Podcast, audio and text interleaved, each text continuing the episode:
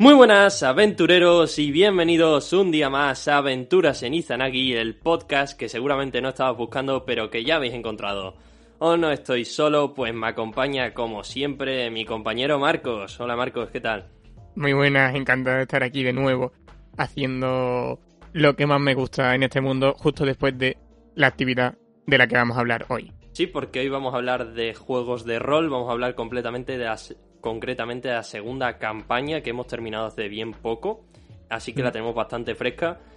En su día empezamos el podcast de Aventuras en Izanagi con un podcast de la primera campaña, pero bueno, eh, hace, ha llovido bastante y hemos cambiado bastante nuestra forma de narrar, así que no hace falta que lo escuchéis porque vamos a sintetizar brevemente qué, qué dijimos ese día en ese podcast.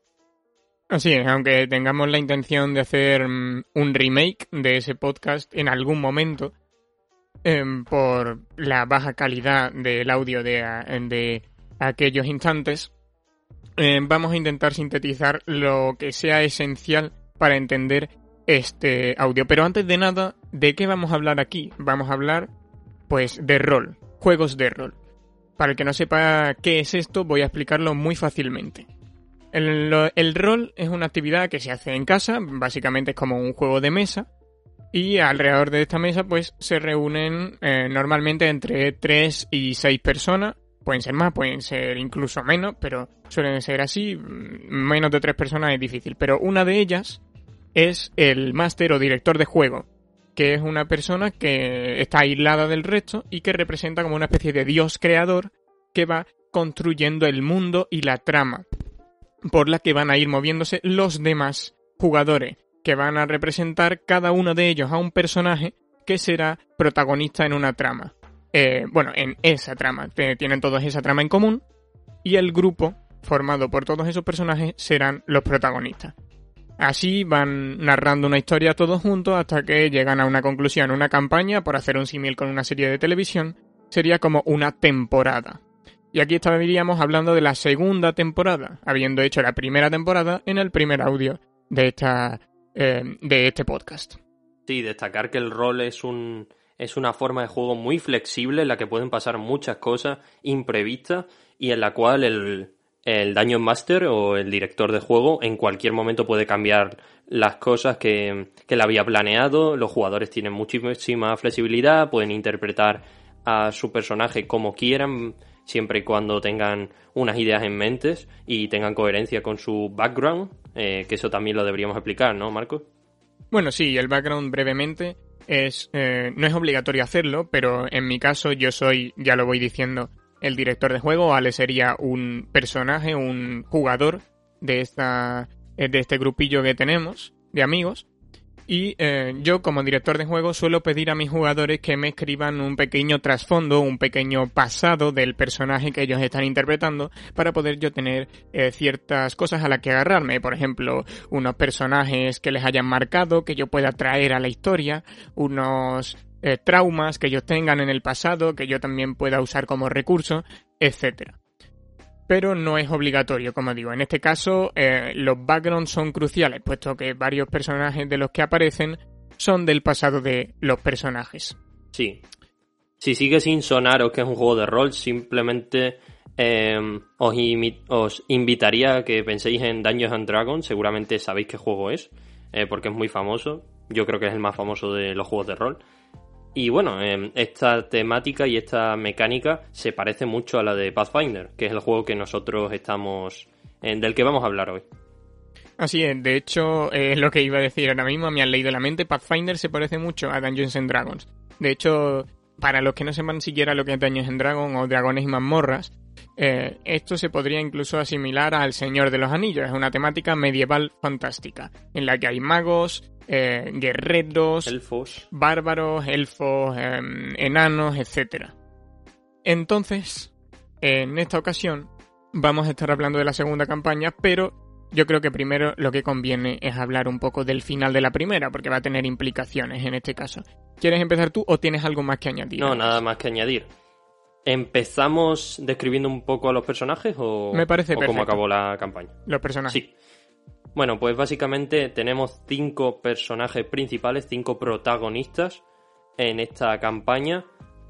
son los mismos que acabaron la primera campaña y empezará la segunda. Y bueno, vamos a empezar a describirlos. El primero es el personaje que juego yo, se llama Ente y se trata de un druida que vive en el bosque de Eurion y a partir de ahí empieza sus aventuras bajo las enseñanzas de un druida muchísimo más sabio conocido como Fingolfin, que vamos a hablar mucho más de él luego. Mm.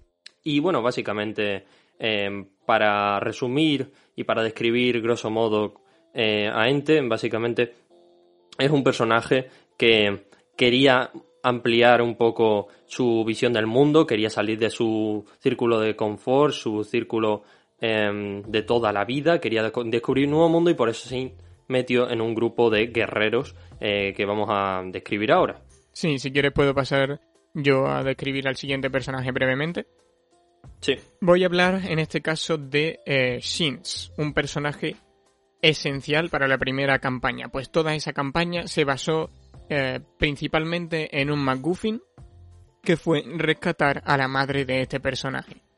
La madre de este personaje, llamada Idril, que también va a ser un personaje importante en esta campaña, en la segunda, eh, fue violada por un demonio, un demonio llamado Ternefer.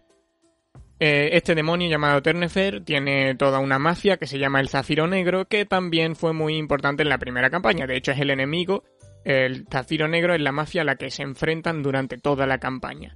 Y la hija, otra hija que tiene este demonio llamado Ternefer, eh, esa hija mm, se llama Farnisen, ¿de acuerdo? Es la líder de este grupo, de este Zafiro Negro. Pero eh, volvemos a lo de Idril. Idril, la madre de Shins, pues, Em, fue eh, violada por Ternefer y tuvo a Shins, que es un Tiflin, medio, es un semidemonio, medio humano, medio demonio, y este se tuvo que criar, pues su madre lo abandonó o, para protegerlo y que el demonio no fuera a matarlo, en eh, un santuario. Por eso se convirtió en un monje eh, y se crió junto a su a un druida que ayudó a dar a luz a Idril, llamado Belzon, y un monje venerable llamado Ogway. Este personaje, al final de la primera campaña, termina derrotando a Farnisen, la líder del Zafiro Negro e hija de Ternefer, y eh, consigue encontrar a su madre Idril. Sin embargo, Ternefer sigue vivo, y Ternefer, de hecho, va a ser crucial para esta segunda campaña, pero podemos mencionarlo un poco más adelante. Si quieres, puedes pasar al siguiente. Sí, el siguiente personaje que voy a comentar es Malegor, que es un drow noble, hijo de, de nobles, por lo cual tiene bastante, bastante reputación. De hecho, es un noble que eh, llegó a la ciudad de Eurion y conoció al resto de personajes con el fin de mejorar las relaciones con otras razas y otras em, y otros pueblos. Y bueno, es un personaje bastante curioso porque es muy prepotente, tiene un carácter bastante fuerte, pero de vez en cuando digamos que tiene sus deslices y tiene algunas salidas de tono que, que no son representativas de su raza. Pero bueno, aún así sigue siendo un personaje muy carismático y muy querido em, y que además se vuelve un personaje tremendamente poderoso. Sí, sobre todo durante esta misma campaña, la campaña 2. Pasemos al siguiente de los cinco que hay, el cuarto pues es Garanir. Garanir es un Tengu, es decir, mm, un eh, pájaro humanoide que eh, proviene de una ciudad llamada Roca Mojada, una ciudad que estaba dominada por eh, un, un, tirano llamado Visinder, al que ellos derrotaron en la primera campaña, aunque no lo mataron. Y es una persona que ha visto a toda su raza y a toda su familia morir por culpa de un genocidio llevado en su misma ciudad hacia la gente de, su raza, como digo, y hacia incluso otras razas que existen en este universo. Y eh, básicamente él ha sufrido durante toda su vida. Sin embargo, esto no le ha llevado a ser una persona vengativa, sino todo lo contrario. Perdona a todo el mundo e incluso perdonó, como he mencionado anteriormente, al dictador que sometió a su pueblo. No hay mucho más que añadir. Su arco de personaje es básicamente mm, acabar con la dictadura de su eh, ciudad, eh, fraguar una amistad con un personaje llamado Kug, que es un arquitecto que más tarde se convertirá en eh, el alcalde de Roca Mojada. Y básicamente ahora mismo pues está vagando de aquí para allá entre campaña y campaña como mercader. Pues es lo que es, es un eh, mercader y también, obviamente, eh, esto hay que mencionarlo, es un convocador, es decir, que puede invocar a criaturas de otras dimensiones. La criatura que siempre le acompaña, que siempre invoca, es una serpiente, una serpiente bastante grande, de tamaño prácticamente humano, llamada Tú. El nombre del personaje da bastante juego, siempre hay bromas sobre este, este, esta serpiente llamada Tú. Pero eh, básicamente sí, eso es, es prácticamente su mejor amigo. Sí, es su alma gemela. Y bueno, vamos a terminar con el último personaje que es una semi-elfa llamada Tin, que aparece al final de la primera campaña. Em, es una pícara que proviene de un, de un grupo de bandidos.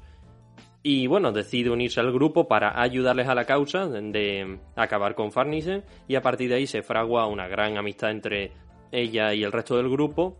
Y por ello continúa con ellos en la aventura y ya tenéis al grupo más o menos dibujado.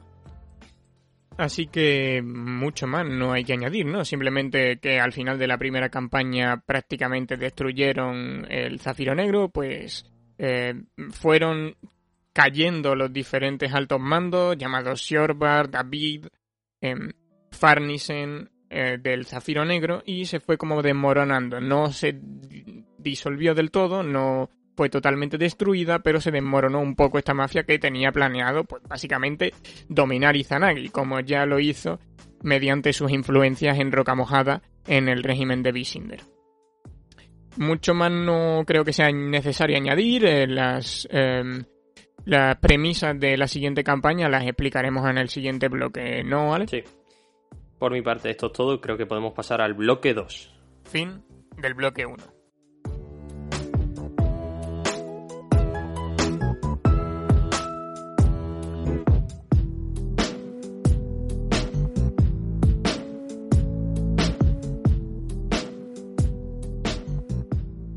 Estáis escuchando Aventuras en Izanagi y volvemos con el bloque 2 en el cual vamos a hablar de la aventura 1 que se llama Vuelta a empezar.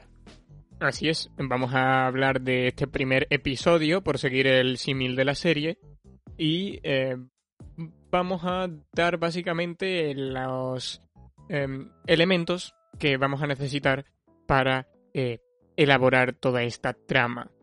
Sí, aquí se siembran todas las semillas y a partir de ahí salen diferentes historias y diferentes tramas. Empezamos la aventura eh, concretamente con el personaje Garanir, que aparece en escena de nuevo con un amigo llamado Felagun, el cual tiene un aspecto físico bastante característico y se eh, dedica principalmente a hacer negocios por todo Izanagi. Así es, eh, Felagund es un hombre de negocios, un comerciante, al igual que, que Garanir, y bueno, se encontraron en Roca Mojada, ambos son procedentes de allí y eh, son como, bueno, socios, digamos, aunque ah, también tienen una relación bastante de amistad.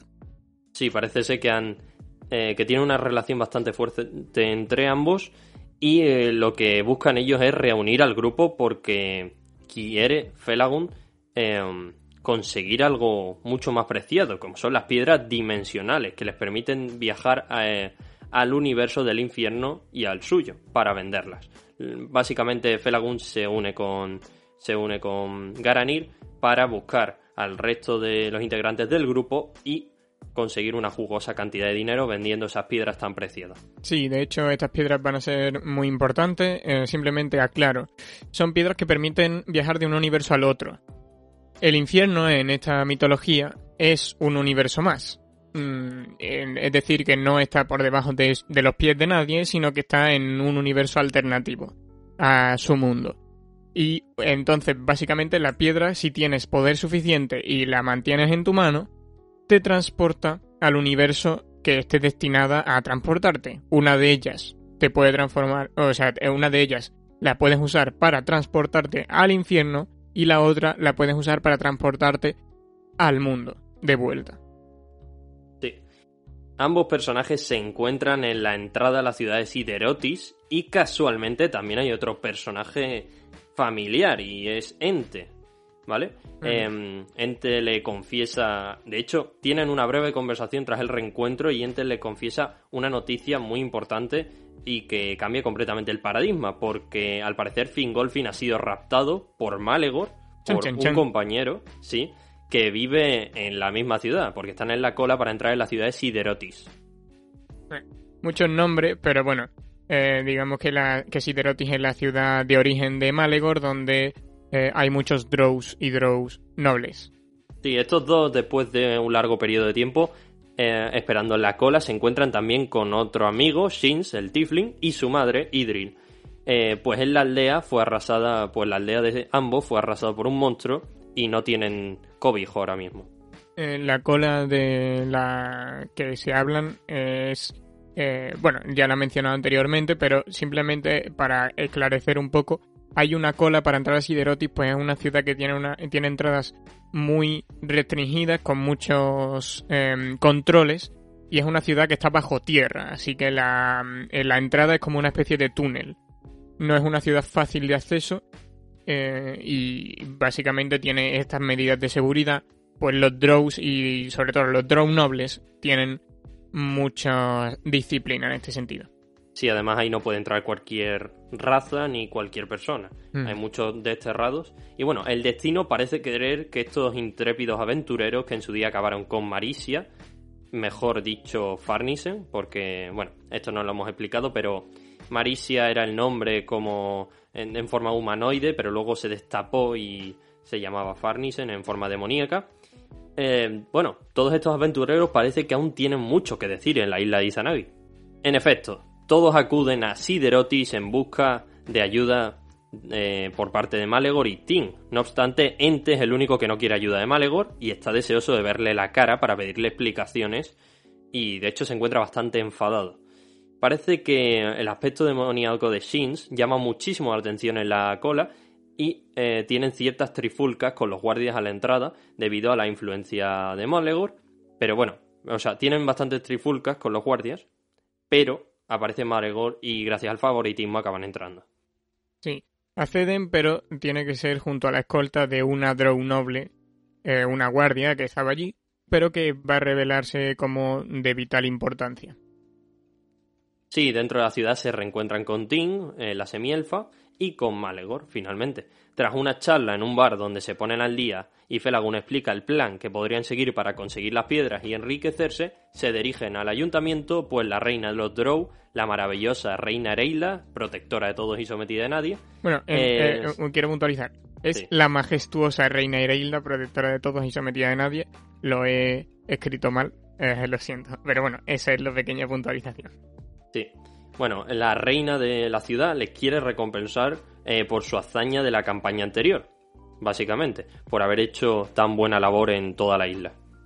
No obstante, la guardia que les acompañaba parece ser una tal Tel, eh, que es una drone noble que está resentida con Malegor y que tiene ansias de poder. Ella le da un golpe de estado, ella da un golpe de estado en Siderotis junto a su mano derecha Bormorion. Y bueno, eh, ellos se tienen que enfrentar a, a, Bormorion, pero este se teletransporta y al final no hay ningún tipo de eh, pelea. Bueno, eh, sí, hay una, hay una pelea, pero Bormorion no muere en ella, sino que se teletransporta antes de, ser asesinado. Pero, em, ¿quién es Bormorion? Porque esto es interesante, porque Tel, bueno, de hecho, Tel tampoco sabemos quién es, así que vamos a decirlo. Tel es una drone noble a la que en su background, os he dicho que esto es bastante importante, a la que en su trasfondo, eh, eh, según me contaba el jugador que lo juega, eh, humilló básicamente en una taberna mientras ambos estaban borrachos. en la sociedad Drow, las Drow nobles, mujeres, son mucho más importantes y mucho más fuertes de nacimiento, biológicamente, que los machos. Así que es bastante... Mm, es un deshonor, una pérdida de dignidad que te gane un hombre. En este caso, Malegor. Eh, por lo tanto, Tel se quiere vengar con todas sus fuerzas porque es un personaje súper vengativo. Que se hace incluso daño a sí misma en el proceso de intentar vengarse de Malegor y de intentar vengarse de toda esa sociedad haciendo ese golpe de estado. Eh, vamos a ver más tarde está un poco que le ayuda a un cierto personaje a hacer este golpe de estado en Sideroti. Pero bueno, eh, por, por, ahora sabemos que está aliada con un tal Bormorion, que es su mano derecha, un, un elfo eh, que tiene ciertos poderes de hechicero. Y también tiene un, un mazo con una cadena que usa para atacar a la gente a distancia. Sí, ahí vemos como el otro noble en general son unas personas bastante orgullosas y que, bueno, no les puedes toser eh, porque el orgullo es lo que más le importa junto con el honor. Eh, bueno, para escapar de, los conflictos el grupo se acaba metiendo en una trampilla de seguridad de las muchas que hay en la ciudad y mediante un túnel eh, deberían acabar en otra ciudad. Eh, pero lo que pasa es que la escotilla del, túnel, cuando entran, parece que está repleta de agua salada. Y bueno, esto es algo bastante extraño. Se está inundando, por decirlo así, eh, la zona subterránea de Siderotis. Y esto es algo muy, eh, muy poco común. Sí, mm, bueno, lo que sucede es que se meten en el túnel, llegan al final, tienen que abrir una escotilla para, como hemos dicho, esto estaba bajo tierra, entonces se meten en el túnel, llegan al final, tienen que abrir una escotilla que está arriba para poder acceder a la ciudad. Pues esto es como una especie de salida de emergencia que ellos pillan eh, para salir de Siderotes y acabar en otra ciudad de la superficie. Abren la escotilla, pero se encuentran con un montón de agua salada llegando, cuando en realidad lo que deberían encontrarse es, pues, tierra firme. Claro. Eh, no parece nada normal y tienen que darse media vuelta. De hecho, intentaron en ese momento hacer alguna triquiñuela que otra. Yo me acuerdo que, yo intenté transformarme en tiburón porque esto no lo he dicho, pero bueno, los druidas a partir de cierto nivel tienen el poder de transformarse en criaturas eh, animales que ellos conozcan. Entonces intenté transformarme en tiburón e irme por ahí, pero bueno, eh, no había escapatoria, parece ser. Y al volver descubren que la tal Tel se puede transformar en un monstruo demoníaco em, que arrasó, bueno, que casualmente, según Shins, fue el que arrasó su aldea. Es un monstruo muy feo, eh, con un montón de ojos, em, y que bueno, no sé si puedes describirlo mejor. Sí, es un monstruo que flota mm, lleno de escamas, si mal no recuerdo, es eh, rojo, tiene un ojo enorme y eh, un montón de ojos que le van bailando, digamos, que tiene en, los costados. Sí, pero recuerda un poco a Hydra.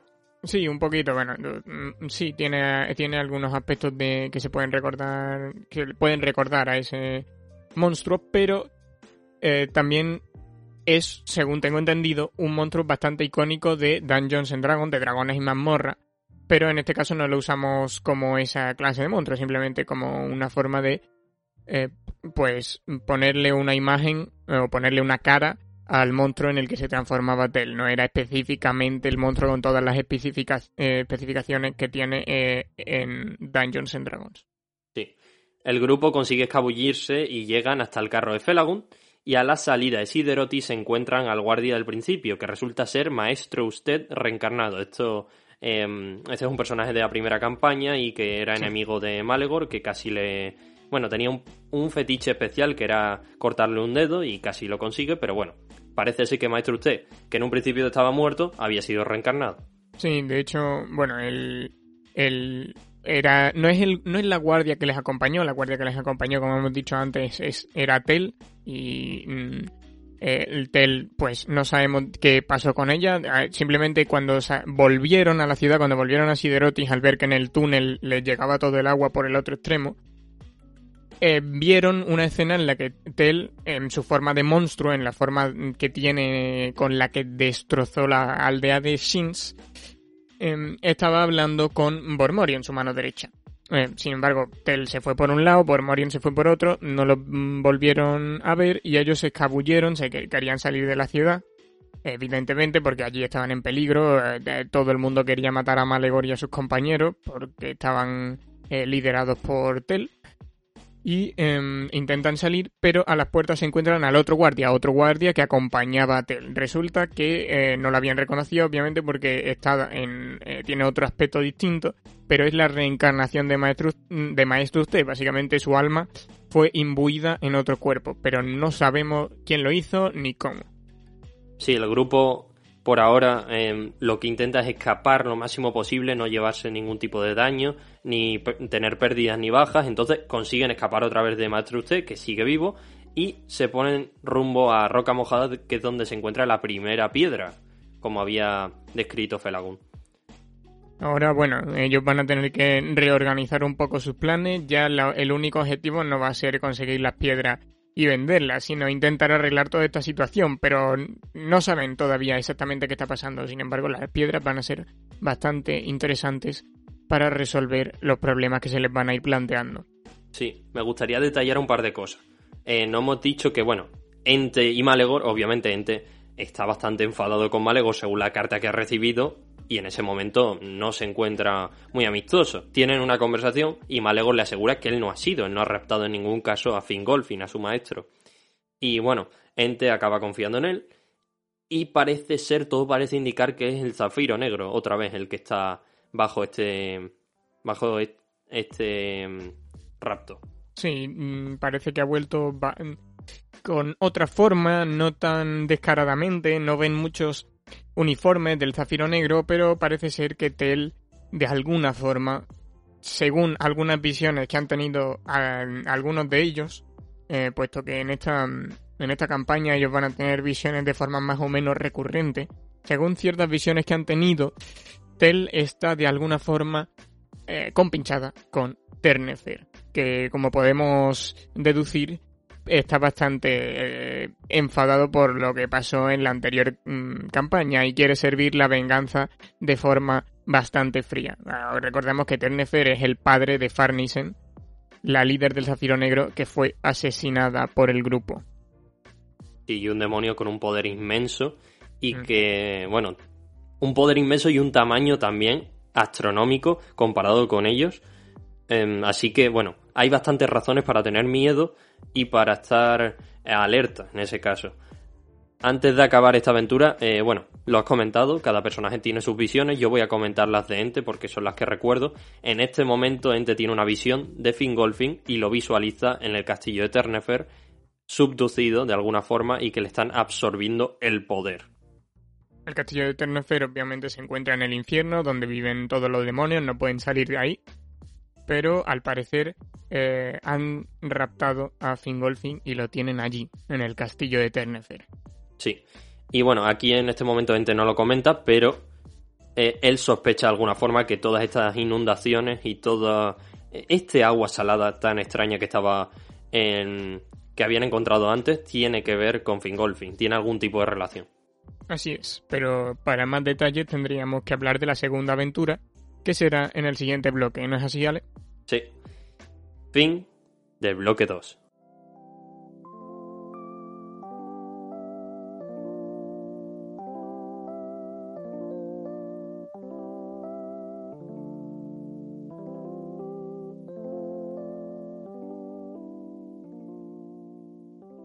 Estáis escuchando Aventuras en Izanagi y volvemos en el bloque número 3, donde hablaremos de la aventura 2, llamada No hay salvación sin pérdida.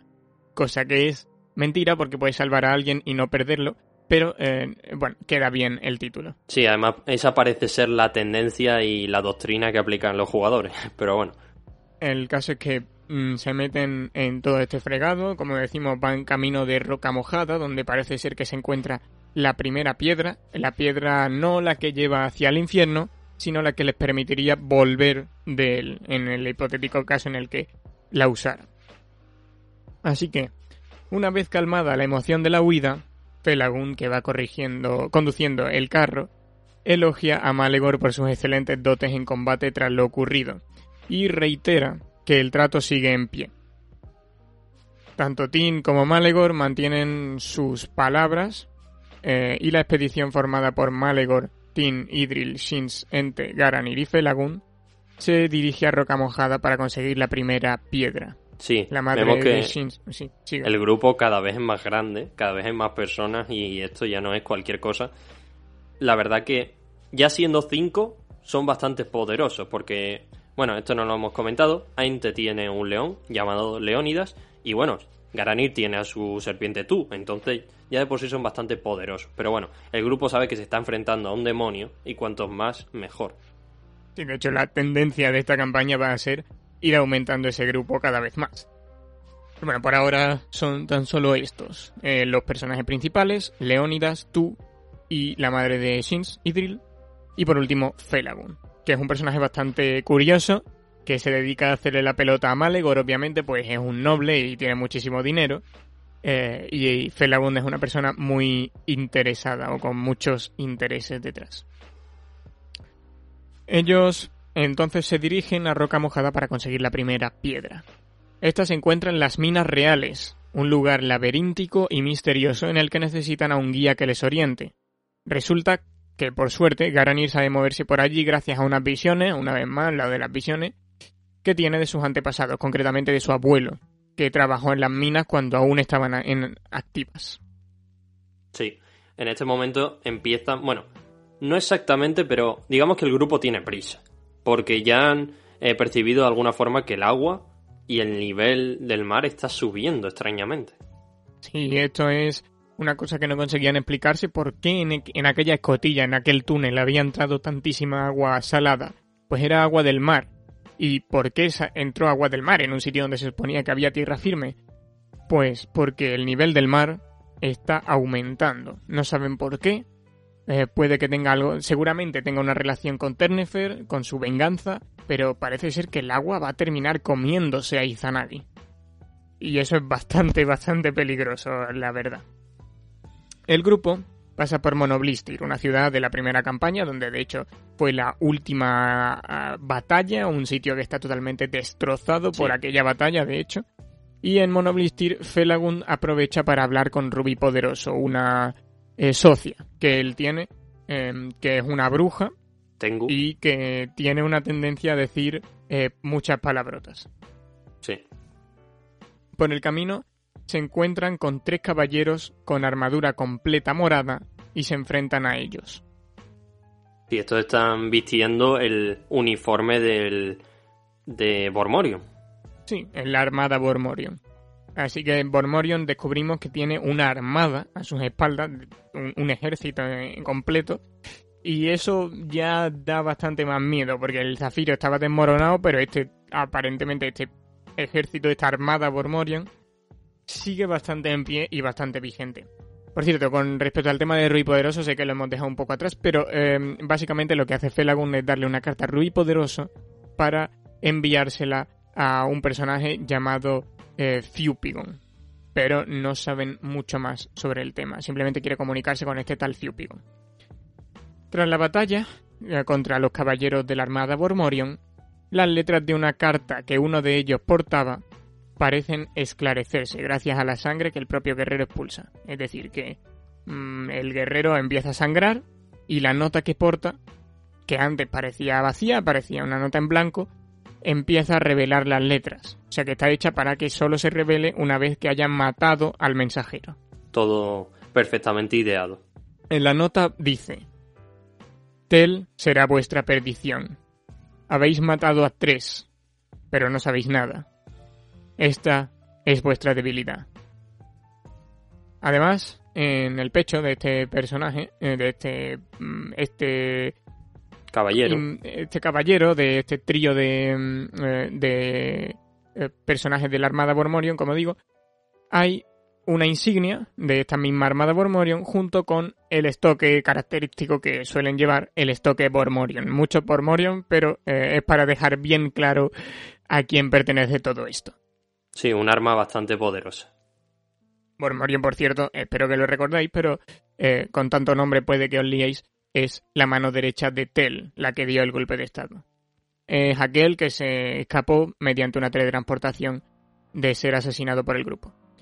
Continúan, pues, y pasan por una zona desértica bordeando la zona de influencia de Gorum. El ambiente y la atmósfera es idílica y la sinergia entre los integrantes es máxima. Eh, esas son la clase de cosas que a mí me gusta poner en, los cuadernos. Sí. Me hace gracia porque ya en, la escaleta que tenemos ha puesto una chapa.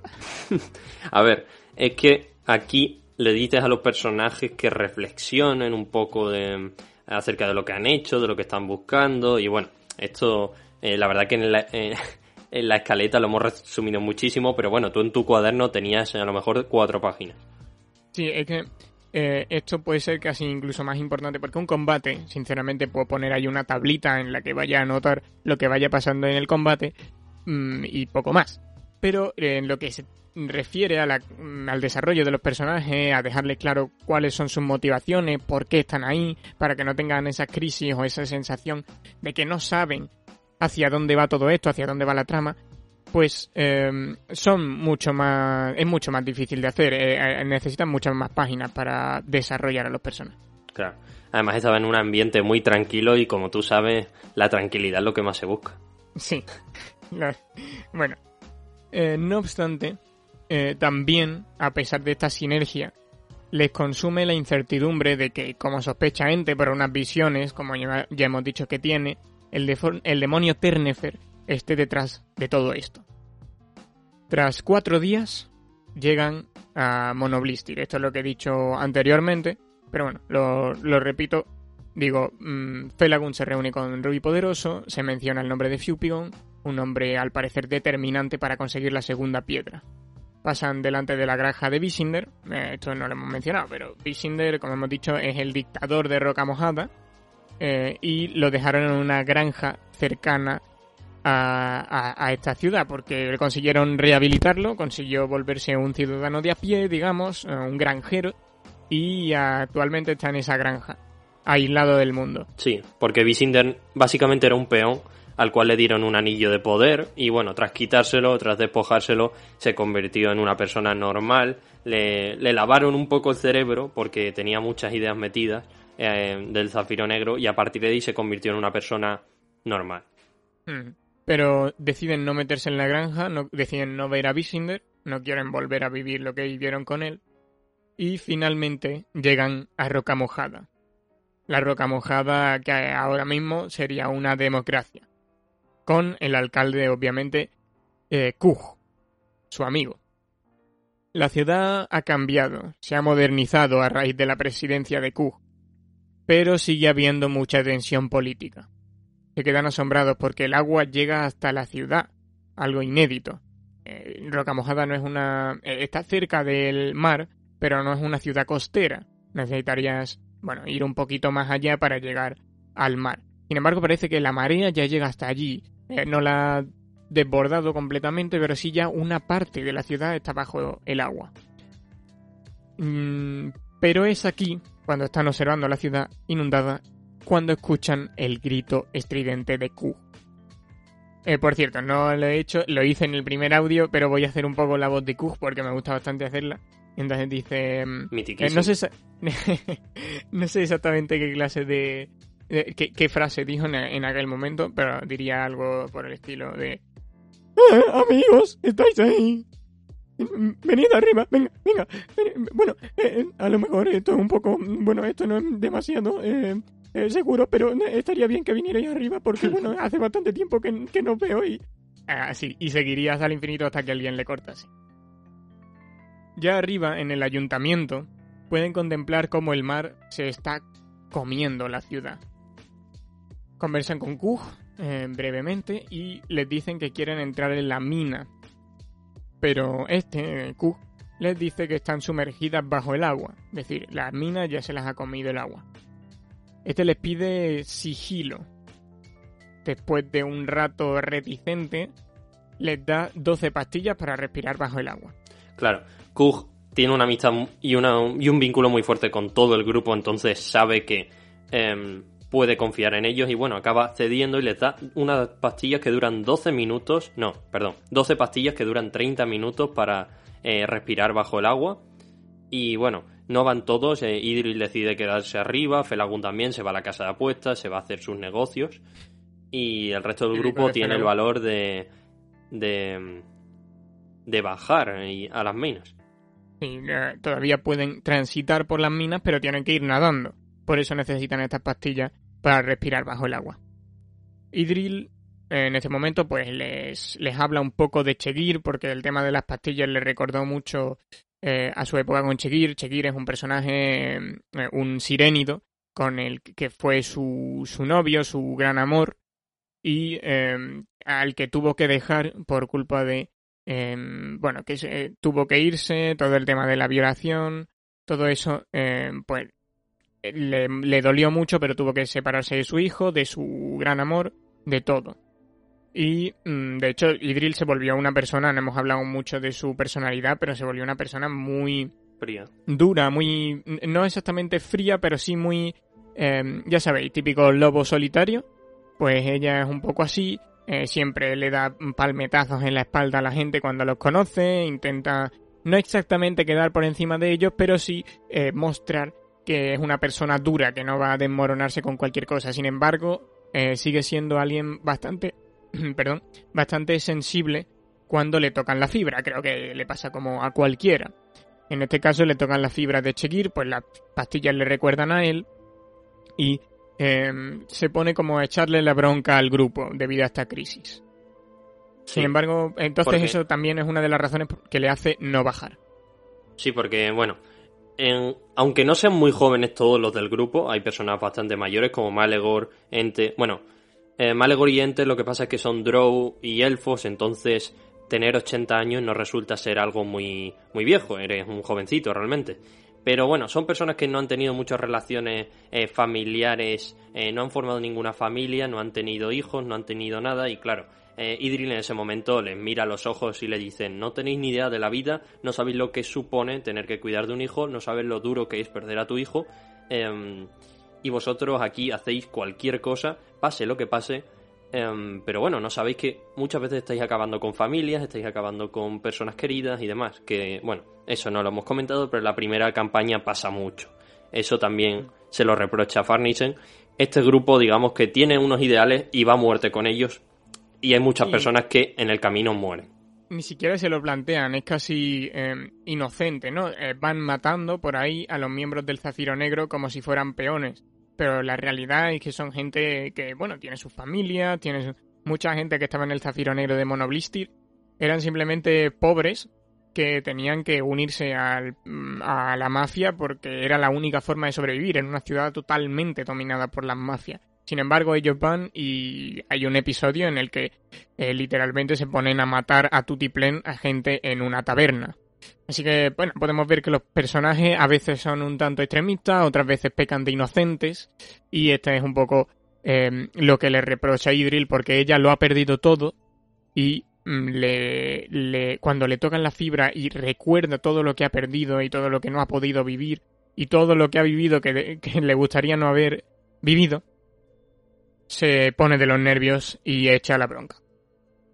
Tras varias batallas bajo el agua, es decir, ellos ya se han metido, se han sumergido, están por ahí nadando con las pastillas que les permiten respirar bajo el agua, eh, y cuando se meten en la mina, en las minas se encuentran a eh, varios garracices, varios eh, tritones, etcétera, son enemigos marinos. Pues tras varias batallas contra estos enemigos marinos, llegan a la puerta. una puerta que es una puerta que cuando la abres llevas, lleva a, la parte más profunda de la mina. Y ahí no hay agua, porque el agua no podía atravesar la puerta, es una puerta muy, muy armada. Entonces, eh, sin embargo, ellos pueden pasar porque tienen la llave, se la ha dado Kug, puesto que es el alcalde, la tiene. Y pasan la puerta, gracias a la llave, y se encuentran con un extraño personaje con la indumentaria del zafiro negro.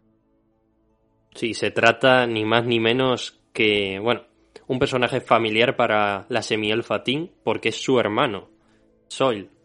Sí, aquí es importante para entender el shock que puede llegar a suponer esto, hablar un poco del pasado de Tin. Lo diré lo más brevemente que pueda, pero es bastante interesante. Tin se crió en Roca Mojada, eh, obviamente una ciudad totalmente devastada por la dictadura, y eh, tuvo una infancia bastante difícil, en la que su madre mató a su hermana pequeña y su hermano mató a su madre. Eh, su hermano, este hermano, Soil. Sin embargo, ella no estaba mm, enfadada con su hermano porque odiaba a su madre. Su padre, de hecho, los dejó desde la más temprana edad y se fue. llegó un momento en el que Tin tuvo que separarse de Soil porque Soil decía que tenía que ir a buscar trabajo fuera de aquella ciudad y eh, Tin se quedó siendo un poco ladrona en las calles de Roca Mojada, en aquella dictadura. después de todo lo que pasa en la primera campaña, después de que lo recojan los héroes y de que se haga una vida más o menos nueva, se va a Siderotis, como sabemos, donde, está, donde estaba Malegor. Y allí conoce al jefe de otra mafia de allí, de acuerdo, esto funciona mucho por mafia, todo este universo, eh, que, eh, con, el que se enamora, del que se enamora, mejor dicho.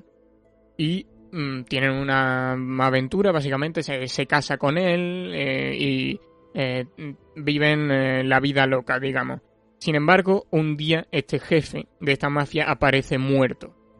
Lo que le cuenta a su hermano en esta ocasión, Soil, que de hecho ya es un plot twist en sí mismo, que su hermano sea miembro del Zafiro Negro, la, la organización que ellos han estado combatiendo todo este tiempo. Eso es, lo, eh, traiciona básicamente a su hermana. Eh, pero eh, ya es un, un, plot twist en sí mismo que vuelva a ver a su hermano y que lo vuelva a ver en estas circunstancias teniendo que enfrentarse a él. Pero es que encima su hermano le cuenta que él fue quien asesinó a su amado y que su amado, a su vez, era el padre que les dejó siendo niños. Lo que pasa es que Tin era demasiado pequeña y no pudo reconocerlo. Esto es ¿Te flota la mente? Sí, sí, le flota bastante la mente a Tin, no sabe cómo reaccionar, pero finalmente Malegor le atraviesa con su espada, eh, explosión tormentosa, una espada que, que, consiguió eh, de manos de otra, de una familia de Siderotis, y que es la leche, si quieres hablar un poquito de ella. Es una espada pues, tremendamente imponente, muy poderosa y bueno, podemos afirmar sin miedo a equivocarnos de que es el arma más potente que hay en todo el juego. básicamente. Sí, básicamente, eh, si queréis eh, una pequeña descripción, es una espada que se eh, está llena de energía de rayos. Que se teletransporta. Em, que, que, te, ayuda, te, puede teletransportar a, un cierto lugar, una teletransportación con, una chispa que, puede darle a, tu enemigo y aparte de eso tiene un golpe mm, enorme. Es una espada que tiene su propia personalidad, digamos, que necesita eh, que te ganes su respeto. Entonces, significa que una vez que hayas derrotado, ¿qué significa lo de que te ganes su respeto? Quiero decir, es que una vez que hayas derrotado a 10 enemigos con ella, ella evaluará si esos 10 enemigos eran dignos, si tú eras digno de la espada y básicamente tu potencia resulta que nadie había sido digno hasta este momento de la espada, y entonces cuando no eres digno, la espada directamente te mata. Eh, si eres digno, por otra parte, se vuelve aún más poderosa, y ya te vuelves ahí un Super Saiyan God. Eh, pero eh, llegaremos a eso porque ahora mismo Malegor no está confirmado que sea digno o no, simplemente tienes que ir encontrando a rivales potentes con los que pueda medirse y derrotar. Tiene que tener, tiene que, tiene que ir con pies de plomo porque en cualquier momento puede tener mala suerte y puede perder un poco el prestigio que tiene y el arma le puede matar. No, no puede empuñarla cualquiera.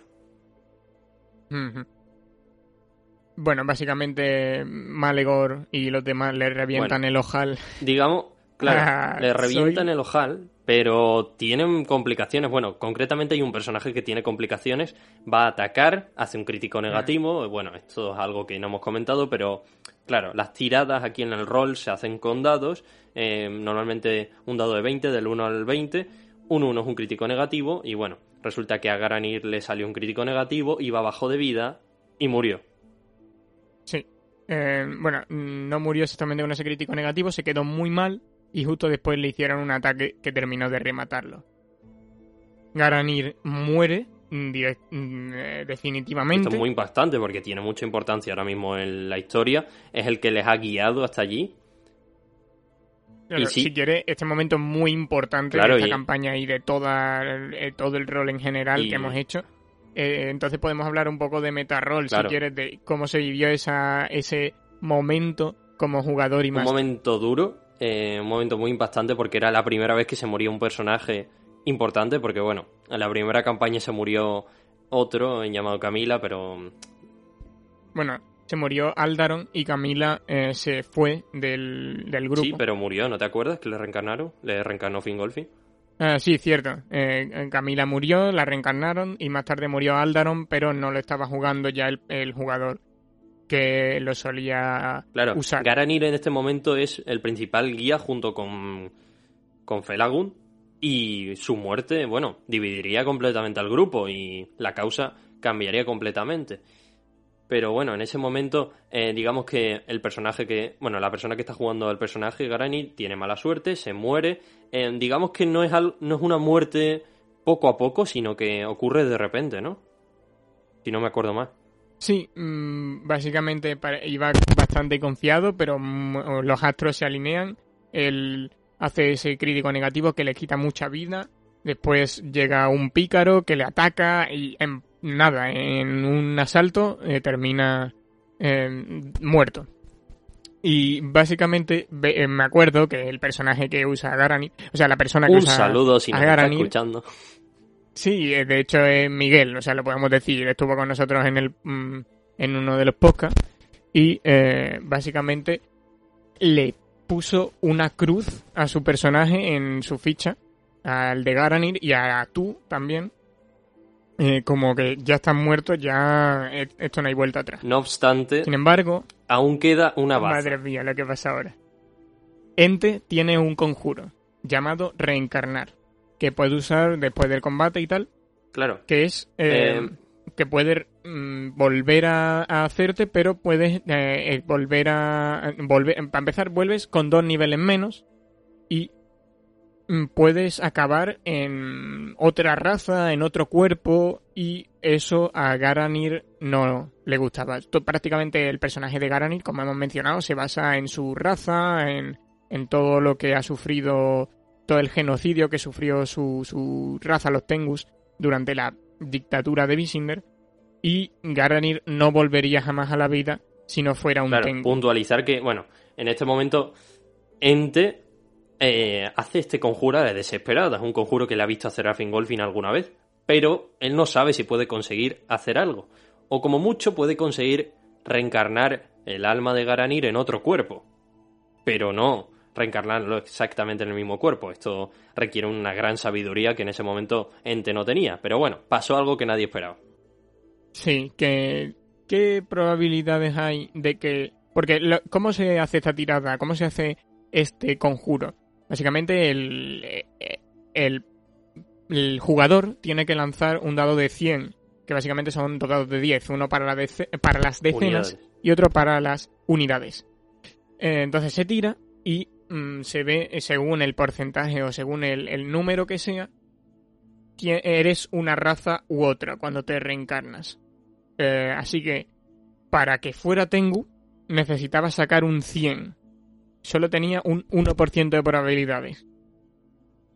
Garanir, o Miguel, mejor dicho, tira el, el dado desganado, está casi seguro de que no le va a salir, y sin embargo sale un maldito 100. Impresionante. Es que esto parece un, un guion de película que hubiésemos planeado nosotros, pero fue completamente espontáneo y que nadie esperaba. Fue impresionante. Nos pusimos a gritar como locos ahí. ¡Oh! ¡Oh! Le- le- le- Me encantan estos momentos porque son súper friki, pero eh, valen Hombre, mucho la eh, pena. Que sí vale.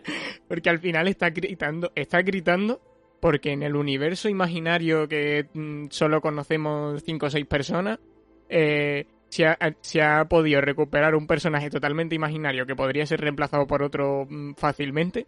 Y eh, hemos tirado unos dados a, a- a la mesa y ha salido un número. Entonces nos ve cualquiera de, fuera Nos y ve dice, un "¿Qué está boomer y madre aquí?". O mía. sea, ni que hubiera, ni que hubieran ganado 50.000 euros, ni que hubieran ganado el Mundial de Fútbol. No, eh, le ha salido un 100 en el dado, ¿sabes? Pero es que eh, es súper... Esta, esta clase de momentos es para lo que yo juego al rol, vamos. So- solo los que juegan al rol Pero- entenderán este. Sí, Esta sí, sensación. sí. Esto es muy, muy, muy de... Esta, esta sensación es muy de, de rol. Eh, los dados, eh, yo no puedo jugar al rol sin dados como hacen otros. Eh, es un componente esencial para mí. Pero bueno, aquí se acaba la segunda aventura. Por cierto, había que decir que Soil poseía la, la piedra y ellos la recuperan de, de sus manos, bueno, de eh, realmente de un baúl que había al lado de Soil. Y Soil, por cierto, había conseguido llegar hasta la sala a la que van ellos porque eh, Bormorion, presumiblemente, le teletransportó hasta allí, pero no podía salir porque no tenía la llave. Vale, pequeño resumen por si alguien se ha perdido a estas alturas de podcast. Básicamente en esta segunda aventura llegan a Roca Mojada, bajan a las minas, encuentran al hermano de Tim, lo derrotan y consiguen la piedra. Y por el camino se muere Garanir, pero lo consiguen reencarnar. Así es. ¿Algo más que añadir? No. Fin del bloque 3.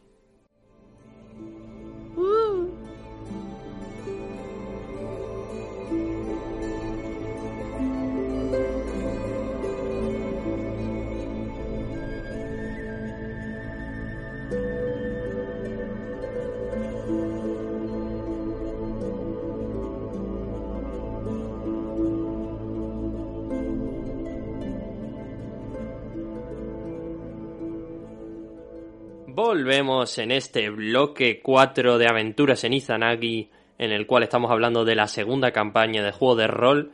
Y ahora nos vamos a centrar concretamente en la aventura 3, que se llama La Gran Brecha de la Destrucción. Así es. Vamos a ver qué sucede con nuestros intrépidos aventureros después de aquel momento épico en el que Garanir vuelve a la vida.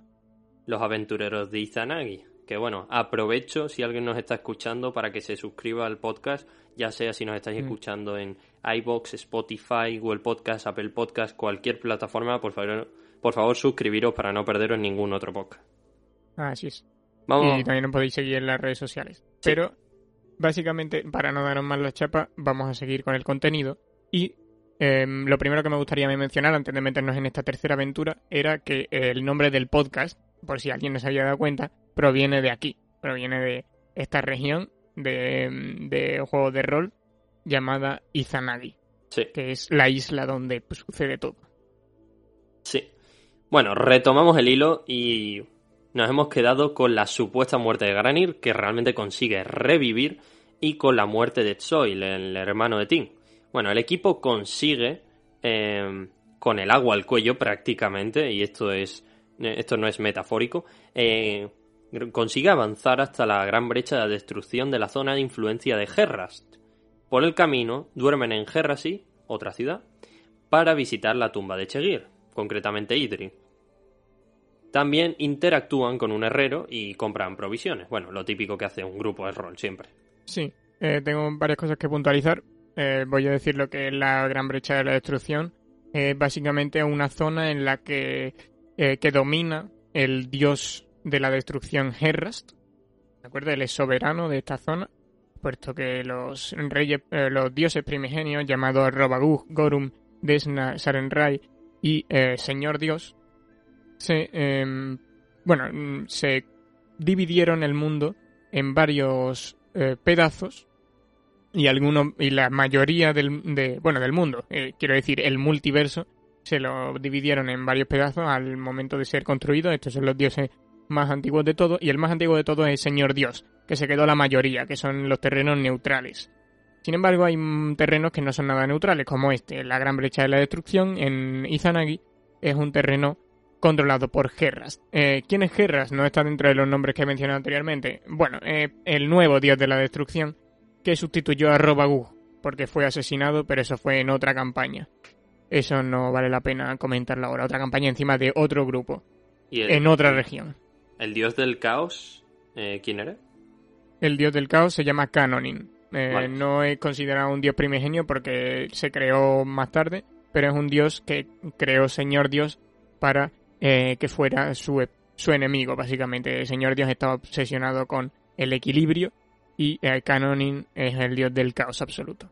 Y que va a tener mucha importancia en lo que queda de campaña. Eso es, puesto que mm, esto no lo hemos mencionado, pero Tim desde pequeñita tiene eh, mensajes, le envía mensajes a un dios que es este, Canonin, el dios de la destrucción. Sí. Bueno, pues el grupo llega a la brecha y conocen a Fiupigon, el impuro, eh, este personaje del cual ya les había hablado Felagun. Y bueno, el que se trata de un clérigo de la destrucción que trabaja en el castillo de la brecha para conseguir la segunda piedra. Bueno, hablan con él para conseguir la segunda piedra.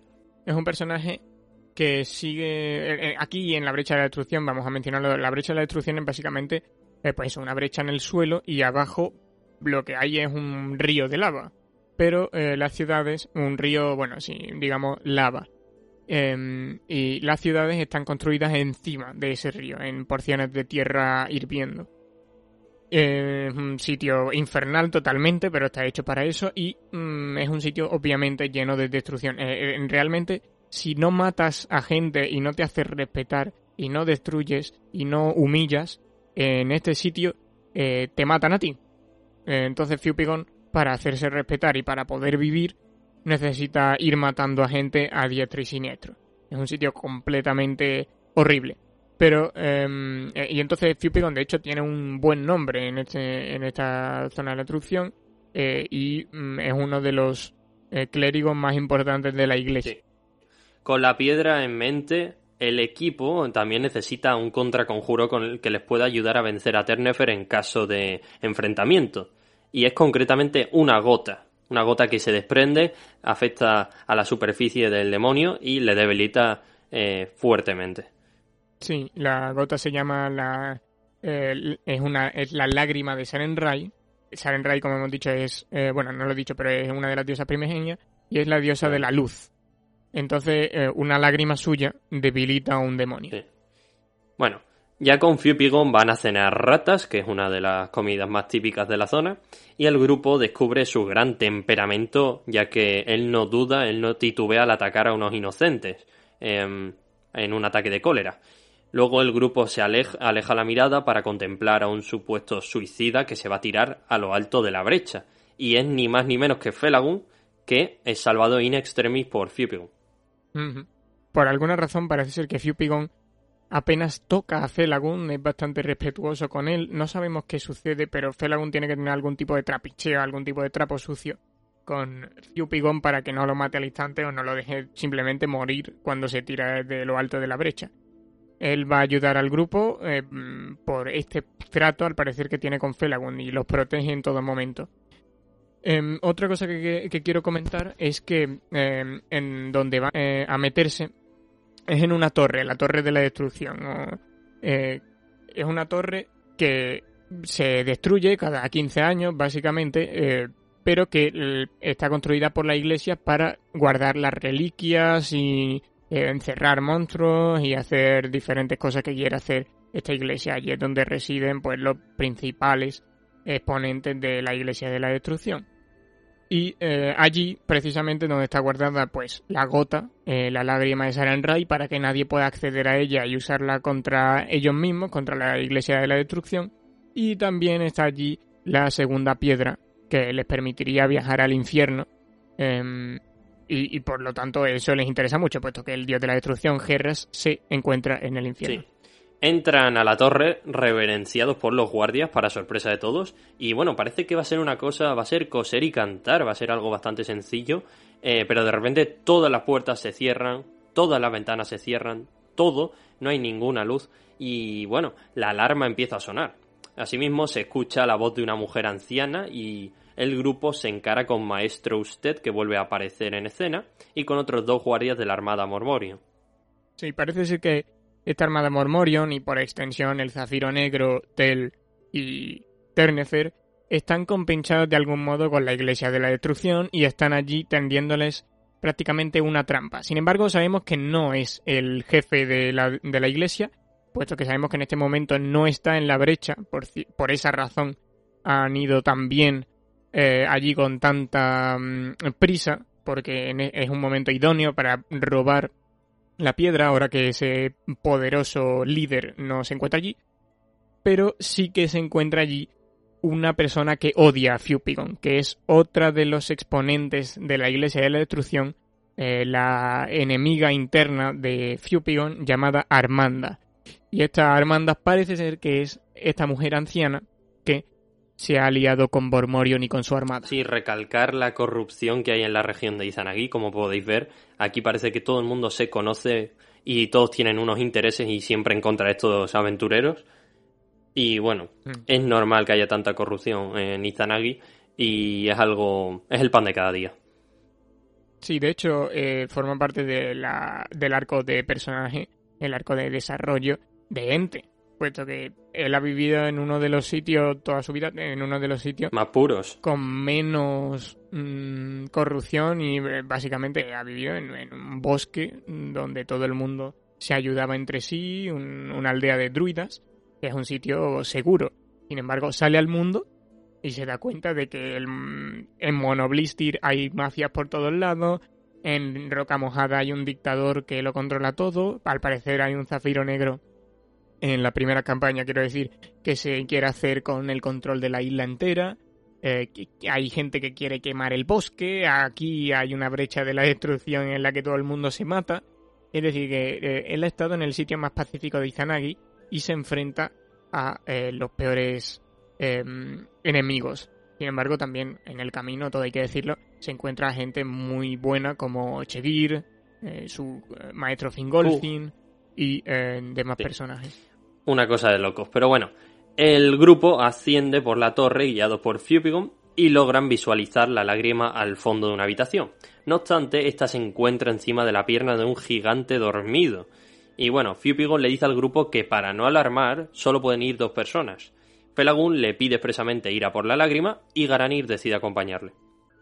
Cuando parece que se van a salir de rositas, aparece Armanda, la enemiga máxima de Fupigon, eh, que chasquea los dedos y el gigante despierta. Felagún decide ser el señuelo que distraiga al gigante mientras el resto se enfrenta a la poderosa integrante del Zafiro. Aquí Felagún hace un poco el tonto, eh, digamos que se viene, se viene arriba, intenta, intenta de alguna forma eh, eso, distraer a, un, a todo un gigante eh, muy poderoso que se lo puede comer en cualquier momento.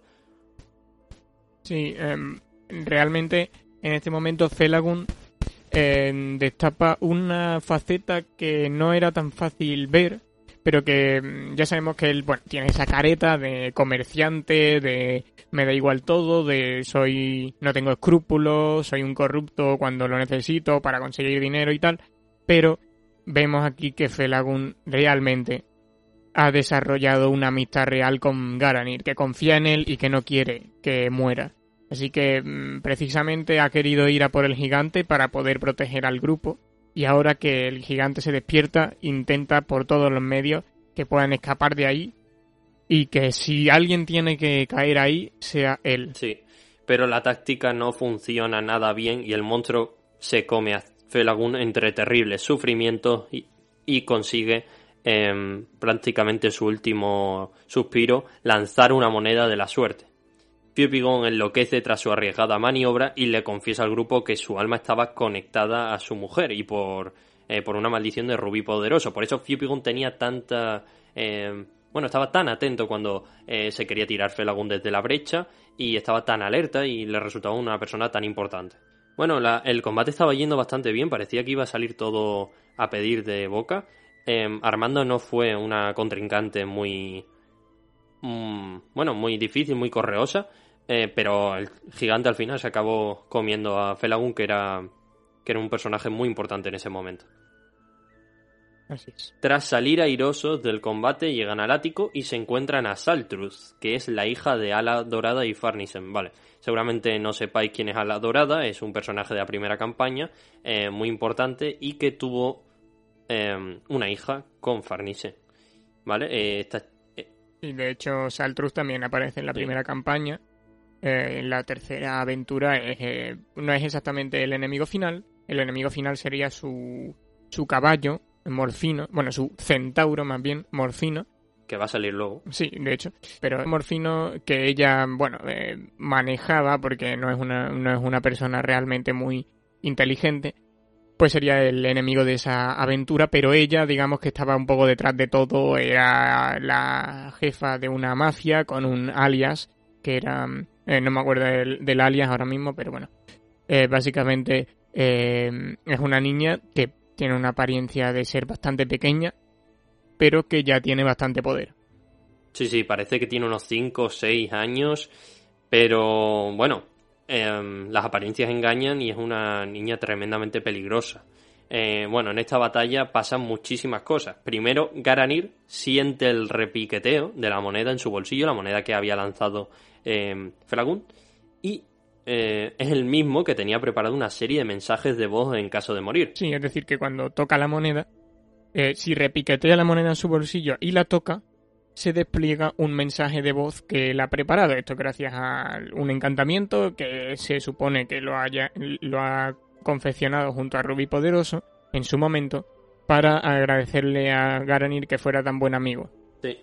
Y también le otorga un poder, un poder muy importante y que va a ser de vital importancia a lo largo de en el transcurso de esta misma aventura, eh, porque ya sabemos que Garanir tiene un compañero animal que con, el que comparte alma, es una serpiente llamada Tú, pero es que ahora tiene el poder de transformar a Tú en Tu Titán, que es una serpiente acorazada, mucho más grande, de tamaño eh, gigantesco y, que puedes ayudarle mucho en combate. Esto funciona de tal forma, esto también funciona con la moneda, que está encantada por doble partida, y mm, básicamente cuando la moneda se eh, acerca a un una fuente de poder que haya sido eh, hechizada por Rubí Poderoso, en este caso esta, esa misma sala tenía un altar que estaba hechizado por Rubí Poderoso, estaba hecho a propósito para que pudieran usarlo para robar la brecha, o sea, la brecha, para poder robar la eh, piedra, en aquella brecha. Y em, cuando acerca esta moneda a ese altar que estaba hechizado por Rubí Poderoso, consigue convertir a tú a su serpiente en una serpiente mecánica de varios metros de alto. Sí. También pasa otra cosa que es que Shins recibe el poder de Fubigon tras su desmayo, eh, porque el clérigo dice que no puede aguantar más. Y Malegor también recibe la llamada de su espada, Explosión Tormentosa, que le transmite confianza y cree que es el portador adecuado. Y bueno, básicamente la espada lo que hace es como evolucionar y rompe el juego, básicamente, a partir de, de, aquí. Como hemos dicho antes, pues la, la espada de explosión tormentosa, o como realmente Malegor la rebautiza, Pinchito Moruno. Eso define bastante bien al personaje. Si nos está escuchando el portador eh, de esa espada y el que juega Malegor, un saludo. Y un saludo por esa originalidad al llamar Pinchito Moruno a una espada. Al principio estábamos muy en contra, porque Explosión Tormentosa es un nombre guapo. Un nombre que yo, que yo le puse realmente. Porque se la daba un personaje que no era él. Pero, eh, bueno, él quiso hacer un remix. y una vez que, bueno, la espada ya termina eligiéndole como maestro. Y termina convirtiéndose en un Super Saiyajin, como he dicho antes, literalmente se le pone el pelo ahí en, lleno de electricidad amarillo y tal eh, y, es un masca de la vida, pues em, la rebautiza y la llama. Yo creo que el nombre, el nombre casa perfectamente con el jugador y con el personaje, porque esto no lo hemos comentado, pero bueno, Malegor eh, dije que dije en su descripción al principio que hay veces que tiene eh, unas salidas de tono bastante curiosas. Y claro, al ser un noble de la alta élite con tanto prestigio, tanto poder. De repente hay cosas que le ocurren que son bastante llamativas, como que, bueno, resultó ser un agricultor en su pasado. Eh, luego de vez en cuando tiene eh, cortocircuitos mentales y mm, su espada se llama Pinchito Moruno. Sí, sí, un personaje muy, muy, muy curioso. Eh, que es muy es digno, es digno de, de mencionar todos sus y, también, por ejemplo, aquel momento, esto de la primera campaña, pero cuando os enfrentasteis a Visinder y lo que hizo fue, o sea, básicamente eh, os enfrentasteis a él, a Visinder verbalmente, dos personajes. Bueno, Garanir intentó atacar a Visinder, no lo consiguió porque tenía un escudo. Visinder se deshizo de Garanir. Eh, tú intentaste hablarle, pero te pegó un rayo y justo después de que dos personajes cayeran, Malegor lo primero que se le ocurrió decir es, jaja, eres un mierda, o algo por el estilo, o sea, como que le vaciló y le lanzó otro rayo y os quedasteis ahí el combate eh, súper difícil porque ya estabais todo un poco eh, caos, pero bueno. Sí.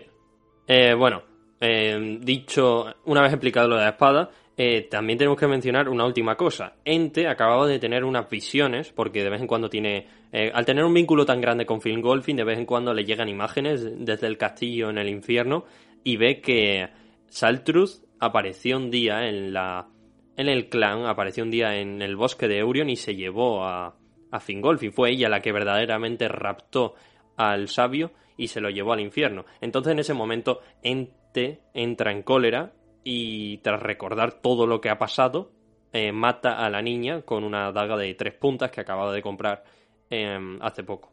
Sí, eh, esto es un poco mm, impactante porque Impactante, Ente, que sí. es un druida bastante eh, moderado, por así decirlo, se enfrenta a una niña de 5 años y le clava una daga de tres puntas en el pecho, que es algo un poco hardcore. Sádico.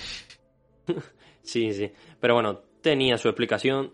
Eh, Ente estaba tremendamente enfadado. En ese momento, eh, de hecho, eh, estaba ir- iracundo, estaba ansioso, quería la piedra, quería irse ya al infierno, que tenía muchas prisas. Quería acabar con Em, todo esto y recuperar a Fingolfin de una vez, porque Claro. esto no lo hemos mencionado, pero eh, lo, lo que se deduce de que hayan rap- de que Ternefer haya raptado a Fingolfin y de que esté subiendo a la marea es que Ternefer de alguna forma está chupándole el poder a Fingolfin todo el poder que él tiene para manejar la naturaleza, que es increíble. Fingolfin es uno de los, de los personajes más poderosos de la historia y no lo digo El mm, que más. no lo digo. Bueno, de, esta, de este grupo, desde luego. Pero es uno de los personajes más poderosos de la historia eh, de, de todo mi grupo y de todas mis campañas. Lo que pasa es que se contiene mucho porque es un, un druida eh, muy mm, amistoso. Pero básicamente, al parecer, Ternefer está de alguna forma eh, extrayendo magia, extrayendo maná, por así decirlo, del, de Fingolfin para usarlo eh, para inundar Izanagi. Sí. Porque, bueno, Ternefer está muy enfadado con el grupo, ya le habían, ya le habían tocado bastante la moral. Y la mejor forma que se le ocurre es inundar todo Izanagi. Pero bueno, básicamente, tras esta batalla, eh, la piedra no está. No está donde, en la sala que ellos tenían en mente. Y bueno, Malegor recibe una visión que le manda a Tel diciendo que la tiene la piedra y que, si la quiere, debe venir a buscarla a la aldea de Shins, en la montaña de los Tres Reyes. Y así es como acaba la aventura 3. Por desgracia no me encuentro en la piedra y esto no se acaba tan rápido. Y tienen que ir a la aldea de Sins a recuperar esta segunda piedra que ellos necesitan, puesto que es la piedra que les permitirá acceder al infierno e ir a recuperar a Fingolfin y parar toda esta locura. Em, el tema es que Tel va a ser un enemigo duro de roer y que les queda un largo camino hasta llegar hasta la montaña de los tres reyes y pasarán muchas cosas, eso os lo aseguro. Pero bueno, eso ya es la siguiente aventura, ¿no? Sí. Fin del bloque 4.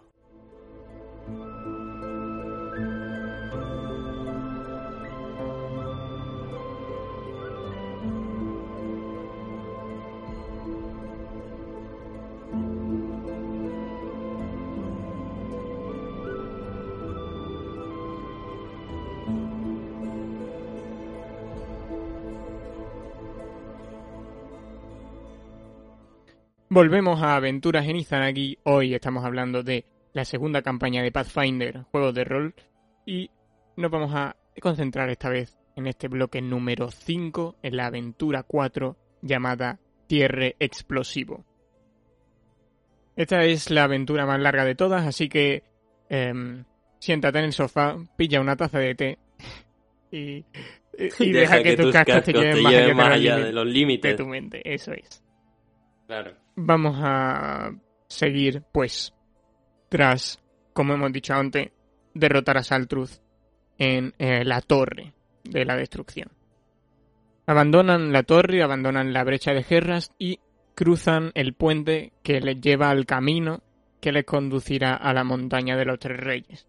Están en el puente ahí, han sufrido graves daños, Shinse e Idril están inconscientes, de hecho Idril eh, durante el combate recibió una bocanada de fuego que le dejó la mitad de la cara eh, totalmente Calcinada. calcinada. Y hay una oleada de guardias que corre tras ellos para alcanzarlos. Así que van con el carro ahí a toda velocidad, pero sin Felagund esta vez. Y de repente una figura familiar se acerca a ellos en el otro sentido. Va hacia la propia torre. Relincha. Es Morfino. Morfino, pues como hemos eh, mencionado antes, este centauro De Saltrus. eh, que era que pertenecía a Saltruth. Finalmente llegan al carro y logran evadir al centauro. Se adentran por la zona húmeda de Izanagi y se paran para practicar el arte de la introspección. Tin recibe llamadas de Canonin, el dios del caos, que le otorga una habilidad, una habilidad llamada caos que ella eh, usará un par de veces a partir de ahora que le sirve para eh, mm, básicamente controlar o eh, crear cosas en el mundo, pero de forma totalmente aleatoria. Es decir, cuando use esta habilidad, que solo el máster puede decirle que use, eh, según el resultado que tenga en una tirada de dados, verá algo en su mente o incluso podrá crear algo en el mundo. Sin embargo, esta habilidad de todas formas no fue correctamente por todo, entre otras cosas porque no hubo muy buenas tiradas en los momentos oportunos y básicamente lo que irá viendo cuando tenga que usar esta habilidad llamada Caos es a su hermano constantemente por todos lados. Eh, no puede deshacerse de ese trauma de Zoil, de que murió, de que terminaron matándolo, a pesar de que matara a su padre y su amado y que le dejara ahí un trauma de por vida, no, no necesariamente habría sido la mejor opción matarlo. Tras unas preguntas de reflexión a cada personaje, puesto como hemos dicho, es bastante interesante desarrollarlos, eh, decide unirse al grupo y ayudar a la causa. Es decir, que Fiupigon los acompaña a partir de ahora. Fiupigon va a ser el que básicamente le permita viajar al otro universo, porque necesita mucha magia para poder viajar al otro universo. Y como él tiene mucha afinidad con el del infierno, sí. pues mm, em, eh, de los pocos en Izanagi capaces de transportar a cinco personas al infierno con una de estas piedras. Sí, de hecho tiene una habilidad, una habilidad bastante curiosa, en la cual enrojecen sus ojos y puede visualizar brevemente la dimensión infernal. Bueno, no sabemos qué se habrá fumado el bueno de Fiupigon antes de hacer eso. La habilidad porreta. Claro, la habilidad porreta. Pero él, él, parecía, él le aseguraba al grupo que podía visualizar em, el infierno cuando se fumaba algo. Eh, pero bueno, eh, le creían porque son así los personajes un poquito inocentes, pero bueno, en ese momento Fiupigon se acaba de morir su mujer, se ha muerto Felagun, em, la está liando parda, se va a inundar todo de Izanagi y dice, bueno, voy con toda vosotros. su iglesia va a perseguirlo a partir de ahora. Sí, o sea que Fiupigon no tiene otra escapatoria realmente, se tiene que unir a, al grupo. Al grupo. Pues em, Ente este, quiere decir, eh, usa su habilidad y logra vislumbrar a un monstruo rojo flotante que habla con un iracundo ternefer. Aquí se confirma totalmente que Tel está compinchada con Ternefer. Este monstruo, obviamente, es Tel en su forma de monstruo, hablando con el demonio, el líder del Zafiro Negro, el que está haciendo que todo se inunde. Fupigon cae agotado y llegan a una posada en el medio del campo. Allí son acogidos por una tabernera tan calva como Malegor. sí, sí. Es una tabernera que al parecer tiene una enfermedad y eh, pues está mm, completamente calva. Se llama alopecia y se puede, se puede solucionar en otras regiones de la... Eh, como Turkinagi. se puede arreglar, pero en Izaragi por ahora no ha llegado esa tecnología. Qué mal. Eh, bueno, pues. Eh, básicamente, esta mm, tabernera es una mujer bastante tranquilita que habla en ASMR y que, y que discute con estos. con el grupo. Es una. De hecho, recuerdo, pasamos toda una sesión nada más que hablando con esta tabernera. Y recuerdo también que os gustó bastante esa, esa sesión porque fue bastante liberador el roleplay, el estar ahí, eh, recopilar un poco lo que había pasado, fue bastante descanso. Sí, fue la última vez que estuvimos en el aula 11, nadie entenderá esto, pero bueno, para nosotros eh, es un sitio muy sentimental. Sí, una pena que no hayamos podido volver. Esta semejanza em, de, de que son calvos, Malegor y la tabernera, hace que hagan buenas migas y todo el mundo mantiene una larga charla con los aventureros. La tabernera les habla de, un, de varios mm, personajes, de, varios taberneros, porque ella es la dueña de una jarricama, como la llaman allí, en el norte de Izanagi se le llama jarricama a los locales que combinan taberna y eh, posada, jarra y cama, ¿de acuerdo? Jarricama. Y entonces les habla un poco de los otros dueños de jarricama de allí del norte que ya conoce, que eh, entre los cuales están un tal simio y eh, que se llama así, El Simio, y eh, una tal Natalia, que para los que se hayan visto el primer el que se, los que se hayan escuchado el primer audio, que eh, muchas gracias. gracias por aguantar esa tortura. Si habéis llegado a escuchar el nombre de Natalia, es que habéis llegado muy muy lejos. Y Natalia básicamente es un personaje de la campaña anterior que era mayor conocida o mayormente conocida como Vista de Marfil. Eh, lo que pasa es que, bueno, no, no, profundiza mucho en esto y pasa a otro tema. Les, dice que se llama Sonia y hay episodios nocturnos. Eh, básicamente, pues eh, Malegor tiene mm, relaciones con la tabernera y Ente tiene relaciones con su león. Ya, ya, ya estamos, ya estamos con los rumores y con las falsedades. No hubo nada. Sí, sí, No, no, ya se están inventando cosas. No hubo nada. Ente durmió y, y Leónidas, como un león, como un animal, durmió también. Luego ya, esta gente que se había fumado, que les había dado el fiupigón, se inventaron cosas. Todo el mundo sabe que eh, eh, Leónidas por la mañana salió con una mantita alrededor de la cintura, satisfecho por lo que había sucedido. Claro, como los leones llevan ropa. Pero bueno, prosigamos. Por la mañana, pues, todos son despertados por Idril para ir al fortín del forajido. El fortín del forajido es el sitio donde van a dormir, puesto que el trayecto hasta la montaña de los tres reyes, que es donde se encuentra Tel, es bastante largo y primero van a tener que ir durmiendo en otros sitios. El, este sitio en el que van a ir a dormir esa noche es el Fortín del Forajido. Fupigon les explica el trayecto. Van a atravesar el Valle de las Cuchillas, un lugar con mucha mafia y mal ambiente, y para poder llegar eh, a la noche al Fortín del Forajido. Si no, no podrían llegar, no podrían rodear este valle. Este hace un resumen de las mafias de Izanagi, el declive del Zafiro Negro y todo su trasfondo. Básicamente, bueno, este es un momento en el que eh, empieza a hacer un poco el resumen de la influencia que ha tenido lo que hizo el grupo en la otra campaña seis meses antes en, todo el devenir de eh, la región. Sí, aunque ahora están en una zona bastante diferente. Digamos que la primera campaña están en una zona sureña em, y ahora están en el norte. Sí. De hecho, mm, en este Valle de las eh, Cuchillas. Cuchillas el grupo está bastante mal visto y todo el mundo básicamente los conoce y, le, tiene incluso un precio a su cabeza. Porque desmontó mucha, muchos entramados eh, este grupo en la campaña anterior. Así que llegan al valle y logran ver una serie de casetas en el fondo de la ladera. La intención es pasar desapercibidos como un grupo de, comerciantes pero un goblin les intercepta al estar dando un poco el cante. Es verdad que, que llevan un león, una serpiente, muchos integrantes, un tío, un clérigo de la destrucción. Bueno, eh, eh, llaman bastante la atención por mucho que ellos quieran ser eh, discretos. Aparece el señor Herbert Robinson y antes de que bueno, antes de mencionar esto, vamos a hablar un poco de Herbert Robinson. Herbert Robinson es un hobgoblin que fue el que creó la pena Robinson. ¿Te acuerdas de esa de, lo que era la pena Robinson? También relacionado con la campaña 1 y era una pena en la cual solo se daba comida y bebida cada cierto tiempo, lo justito para no morirse, pero resultaba casi una tortura. Sí, de hecho, aparte de darle solo lo justo para no morirse, em, lo que hacían era ir y darles palizas de forma bastante periódica a los presas. Y esa era la pena que le habían adjudicado al grupo. Mm, porque los terminaron metiendo en la cárcel. De hecho, allí es cuando conocieron a Q. Conocen. No, termina, no llegaron a sufrir esa pena, pero el autor de lo que les habían condenado es este hombre, el señor Herbert Robinson.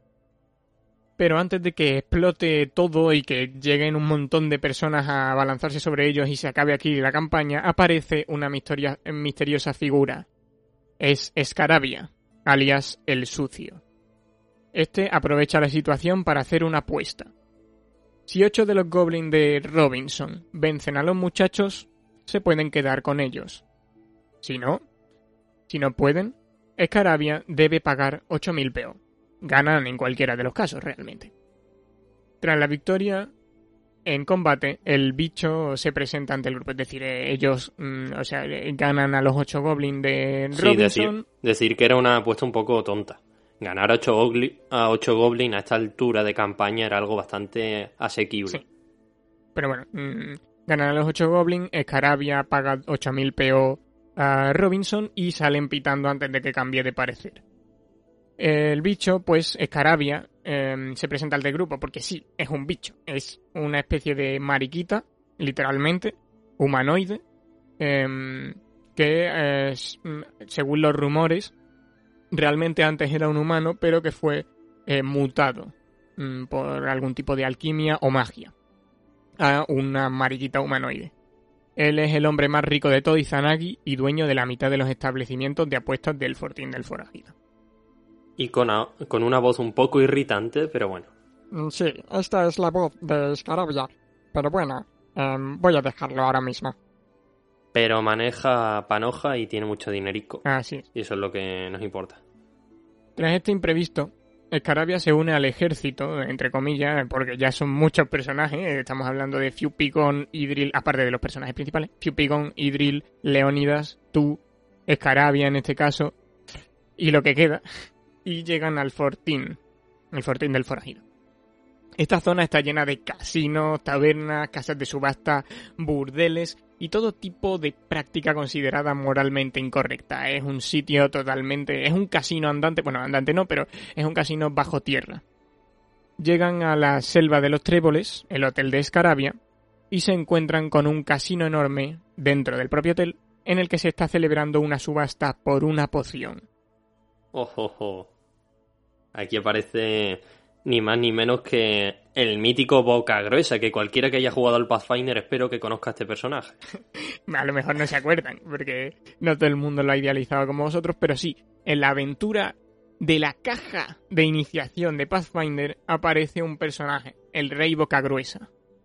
En un dungeon, bueno, se le, se le encuentran y en teoría no es ningún personaje más y muy muy relevante, pero en la aventura que ellos vivieron pues era bastante interesante porque era el único personaje así con un cierto carisma al que yo le di una personalidad interesante y eh, básicamente le tenía muy buen recuerdo de él, así que lo, lo, traigo de vuelta aquí para hacer un cameo.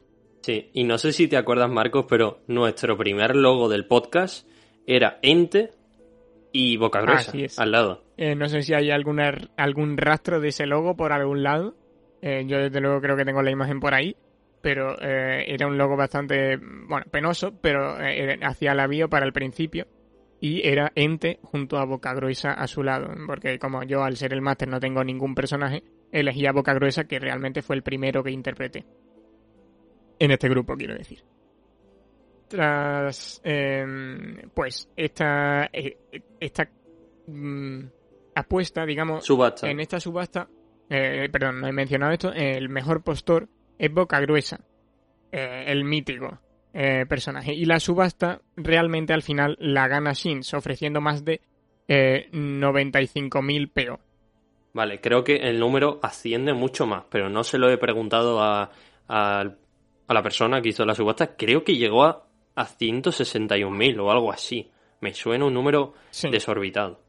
Mm, bueno, eh, obviamente esto va subiendo hasta que, bueno, Shins termina llevándoselo porque consiguieron muchísimo dinero, muchísimo peor eh, en, en las minas de roca mojada, que aparte de conseguir la piedra también aprovecharon para robar, por supuesto.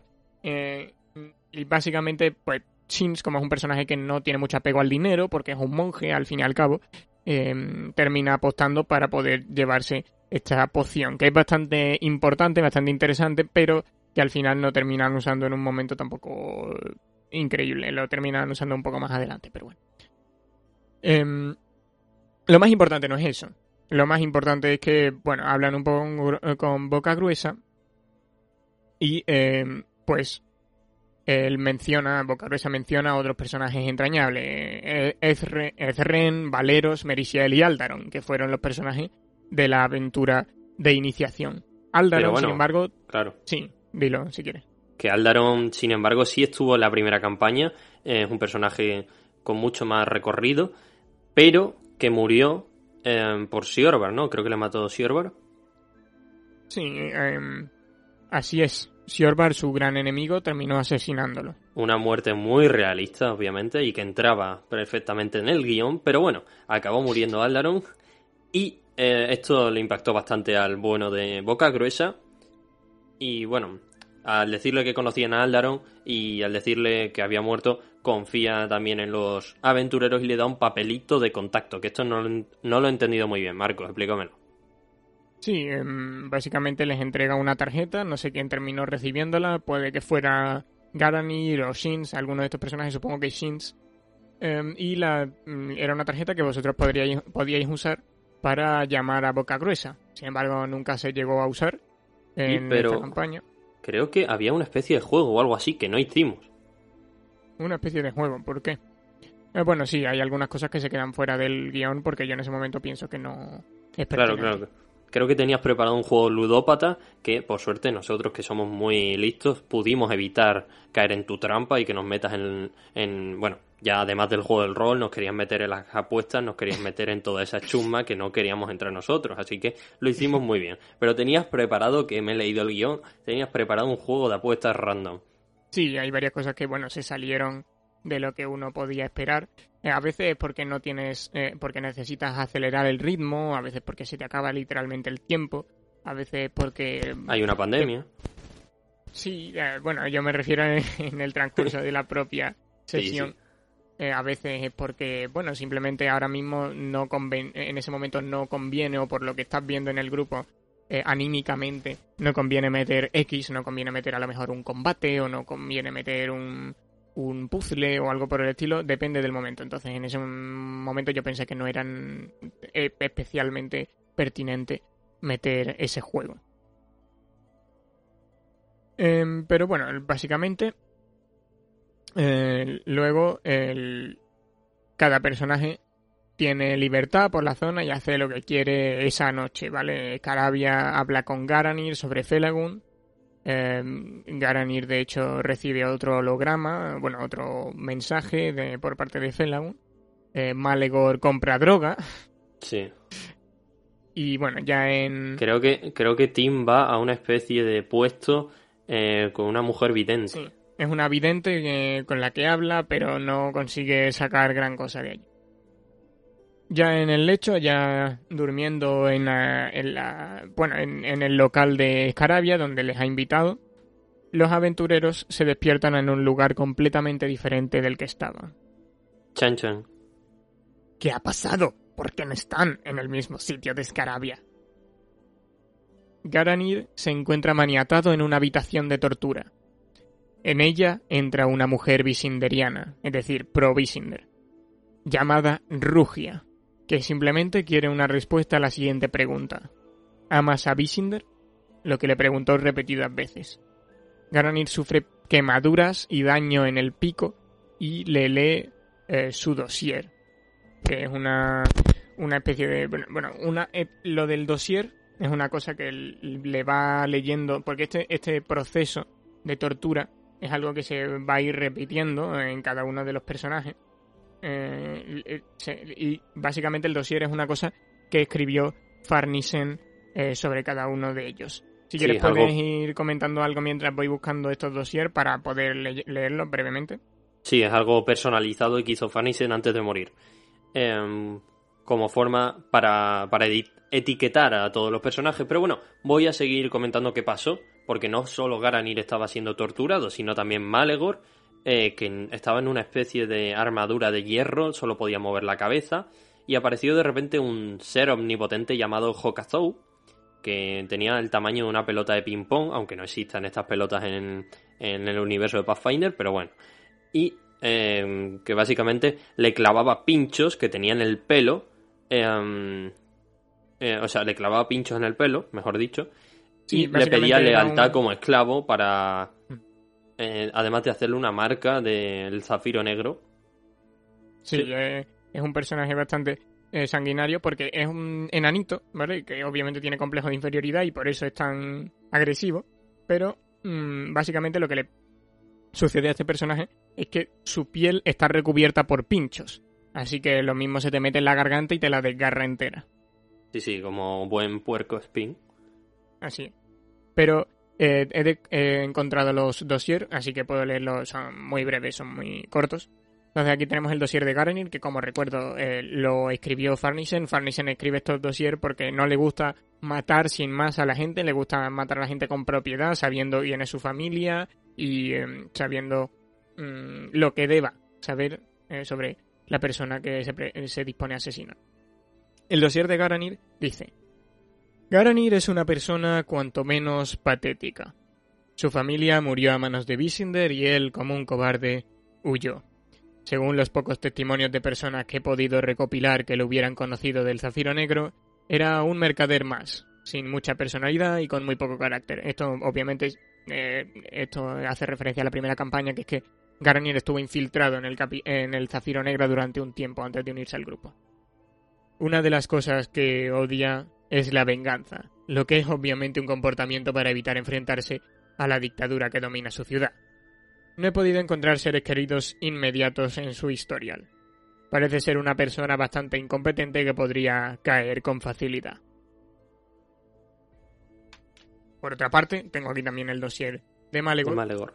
Eh, sigue siendo en boca de Farniser todo lo que digo. Que sería... Malegor es el más anciano de todo el grupo que... Mm, que en el que está. Pero increíblemente, también es el más inmaduro. Le tiene un miedo horrible a no ser el más poderoso y tener controlada la situación en todo momento, por lo que le atrae, por lo que atrae a gente como David, que se muere por imponerse sobre él. Ha tenido suerte hasta ahora, pero está loco. Si me venciera, conseguiría mucha reputación y por eso no dejaré que pase. Al final terminó pasando y terminó consiguiendo mucha reputación, pero bueno, eso Farnisen no lo sabía cuando escribió esto. Sí, el siguiente personaje que está siendo torturado es Ente, que se despierta en un trono de metal, paralizado y confuso hasta que aparecen unos ojos grises al fondo de la sala.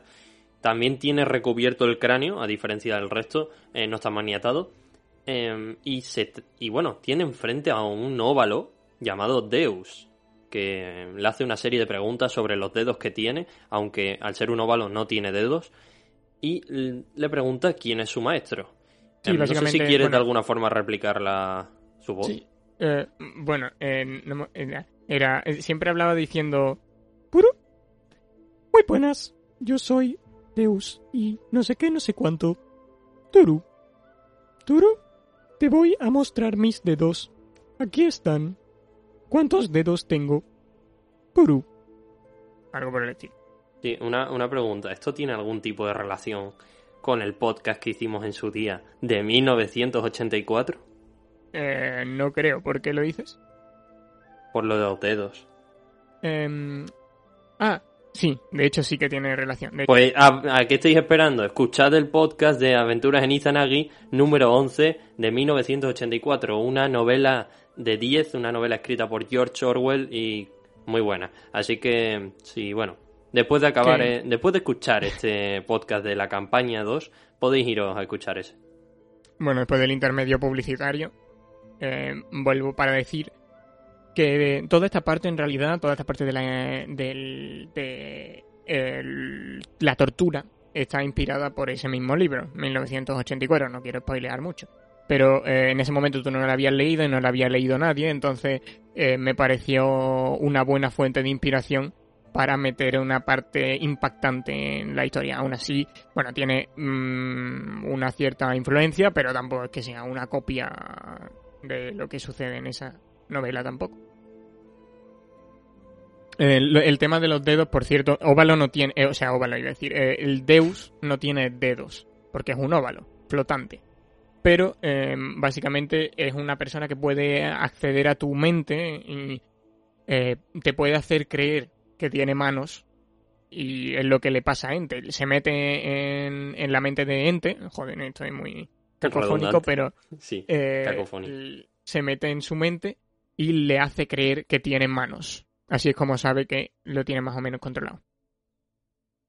Al final, eh, Ente resiste con éxito a los ataques mentales, pero Deus decide cortar por lo sano le borra la memoria de todo lo que tenga que ver con su maestro Fingolfin. De hecho, este es sustituido por Deus. Sin embargo, no tiene tanta potencia porque sigue siendo bastante confuso. Es decir, mm, ahora Ente no sabe si su maestro, eh, o sea, cree que su maestro es Deus, pero sigue viendo a Fingolfin en algunos de sus recuerdos, así que todavía está ahí latente. Pero, es un gran problema. Claro, aún así el impacto que le ha hecho ha sido brutal. O sea, estamos, recordamos que Mm, Ente es el que realmente está impulsando al equipo, a todo el grupo, para que vayan al infierno y cometan tales, locuras. Y si de repente Ente no se acuerda de quién es su maestro, ni qué están haciendo, esto eh, cambia completamente el paradigma. Así es. Pero todavía queda. Bueno, voy a leer el dossier de Ente. eh, escrito por Farnisher. Eh, Ente es sin duda la persona que es más anciana y más ingenua a la vez a la que he investigado. Parece que siente cierta atracción por el mundo fuera de su aldea, pero también le asusta su perversión.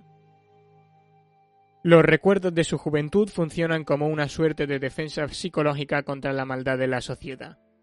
Tiene muy poca experiencia en nuestros entornos, por lo que si no tuviera a sus seres queridos, su familia y sobre todo a su maestro el venerable Fingolfin y a su león Leónidas, sería el más vulnerable.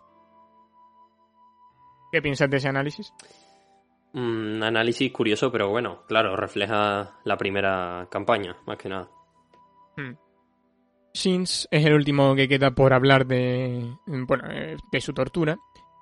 Y lo vemos como se levanta y se encuentra en una habitación blanca, como todos los demás. Bueno, no es el único que queda, perdón, todavía Sí. queda Tin.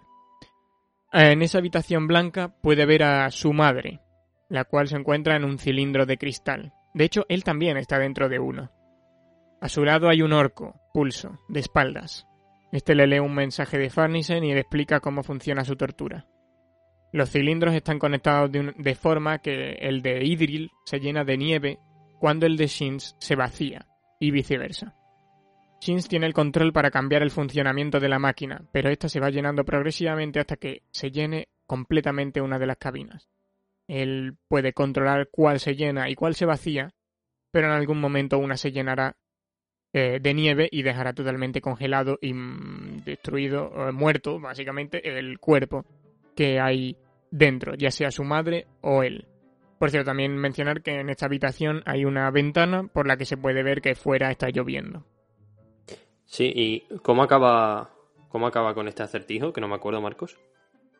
Básicamente, eh, no, no hay un- una conclusión real antes de que pueda concluir todo esto. O sea, él está ahí muy estresado y antes de que pueda concluir se pasa a la siguiente escena. Sí, a pero la de. ¿cuál era la pregunta exactamente? O... No, no era ningún acertijo, era simplemente quería ver si salvaba a su madre o si Ah, salvaba vale, a sí mismo. Sí. Voy a, habl- a- a hablar entonces, voy a mm, recitar el dossier de Shins. Shins es el miembro del grupo más misterioso y también el que más me interesa. Es hijo de mi tío y parece una persona que vive en un equilibrio mental importante. No obstante, una persona despierta en él una rabia inédita. Su madre, Idril. Si supiéramos dónde está, la mataría como revancha su hijo está, se está pasando de listo con el zafiro negro. Es decir, que si hubiera sabido Farnisen dónde se encontraba Idril, la habría matado antes de matar a, a Shins. Por cierto, eh, al principio del todo, cuando hablamos de Shins, creo que me equivoqué. Eh, el padre de Shins no es Ternefer, por cierto. Es Astaroth. Astaroth, que es el hermano de Ternefer, del que no hemos hablado. Eh, por lo tanto, él es primo de Farnisen. Sé que todo Vale, este en- universo es muy este- complicado. En este punto ya nadie entiende nada, Marcos, así que vamos a seguir. Vamos a seguir mejor.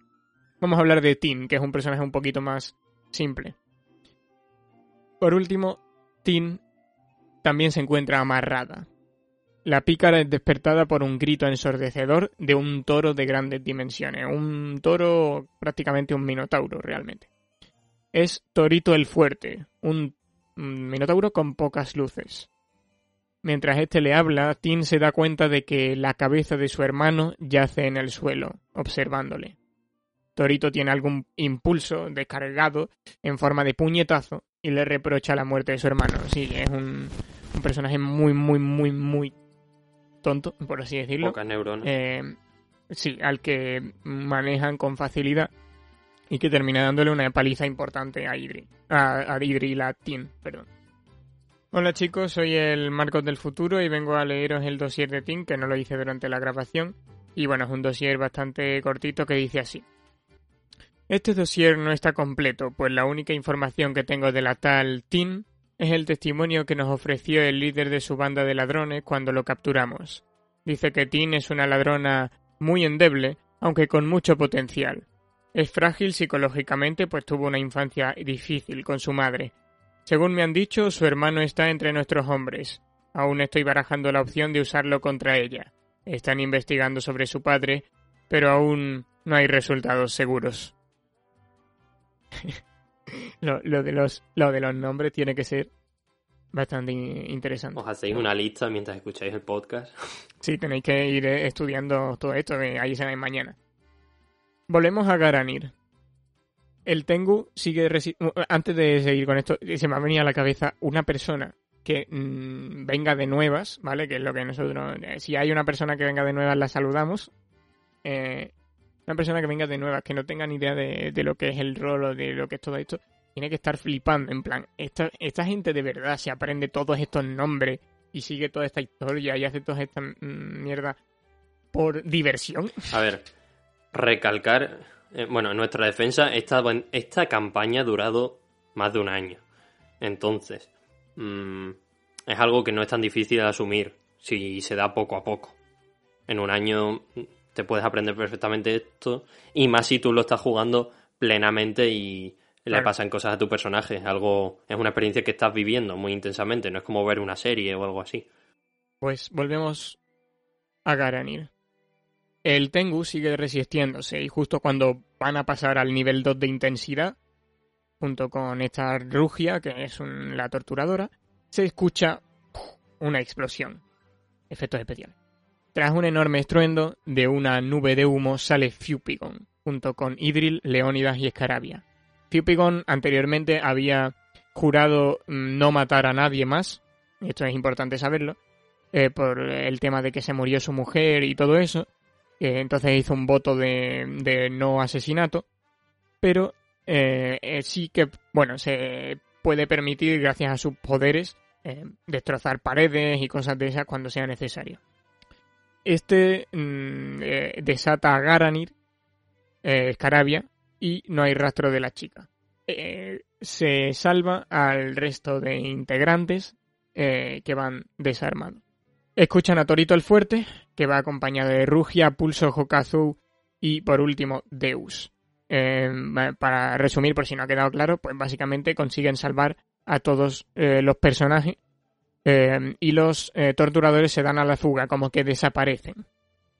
Pero el tema es que cuando están delante de ellos, todo el mundo se desmorona. No saben lo que ha pasado, pero Resulta que todo esto no era más que una alucinación que Deus estaba provocando para sonsacar a los personajes información y sobre todo torturarlos para que jugaran lealtad al Zafiro. Básicamente estaba intentando lobotomizarlos desde dentro de su mente eh, y eh, gracias a, imágenes de sus compañeros torturadores. Realmente esto era un edificio enorme eh, y totalmente blanco y de hecho total súper laberíntico eh, y monótono en sus mentes, en todo lo que había creado Deus. Esto recuerda un poco también a la película Inception, pues, eh, de alguna forma. Pero cuando vuelven a la realidad, están en una habitación en la que están colgadas sus armas en, en las paredes y eh, que es una habitación, básicamente, no es ningún tipo de. Claro. Y todo lo hace Deus desde su cuarto. Desde a tomar por culo, lo hace todo. ¿No? Eso es. Impresionante. El caso es que acaban encontrándose de frente en el mundo real, todos estos personajes, junto con todos los torturadores. Ente reconoce a su maestro, entre comillas, a Deus, y decide unirse a él, pero Deus prefiere solucionar esto vía combate. Ya está harto y dice, venga, vamos a, a luchar y os matamos y cortamos Sí. por lo sano, ya que no queréis uniros a hay un vosotros". par de conversaciones entre todos los personajes porque, bueno, Ente no quiere enfrentarse obviamente a su maestro, esto es algo lógico, em, y el resto le dicen, ¿ese esto no es tu maestro? Claro, entre, a Ente esto le desconcerta y, y dice, ¿pero qué estáis diciendo? ¿Por qué me estáis haciendo estas cosas? Creía que éramos amigos de alguna forma y aquí hay, bueno, choques continuos de realidades hasta que al final Deus decide cortar por lo sano y dice que se enfrenten en, en una batalla.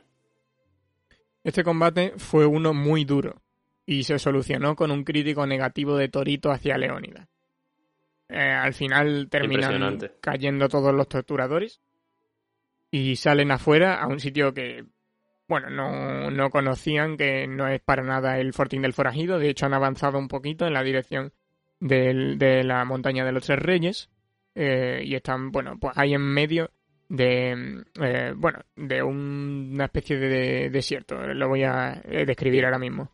Una, espera, quiero puntualizar una cosa. Mm. Em, bueno, fue un combate bastante, bastante duro, muy largo. Creo que de todos los combates que hemos hecho en el, en el rol, ese en ese momento era el más largo. Mm. ¿No? Yo diría Puede que sí. ser, fue un combate bastante largo, sí. Bastante, bastante largo, espeso, duro y que al final se, se acabó con un crítico negativo que tuvimos suerte, la verdad. Em, también quiero comentar que, bueno, eh, esto es algo más personal, no sé si te acuerdas, pero es que impacta mucho pensar que este combate fue hace más de seis meses. Sí, sí. Porque realmente es una de las últimas sesiones, por así decirlo.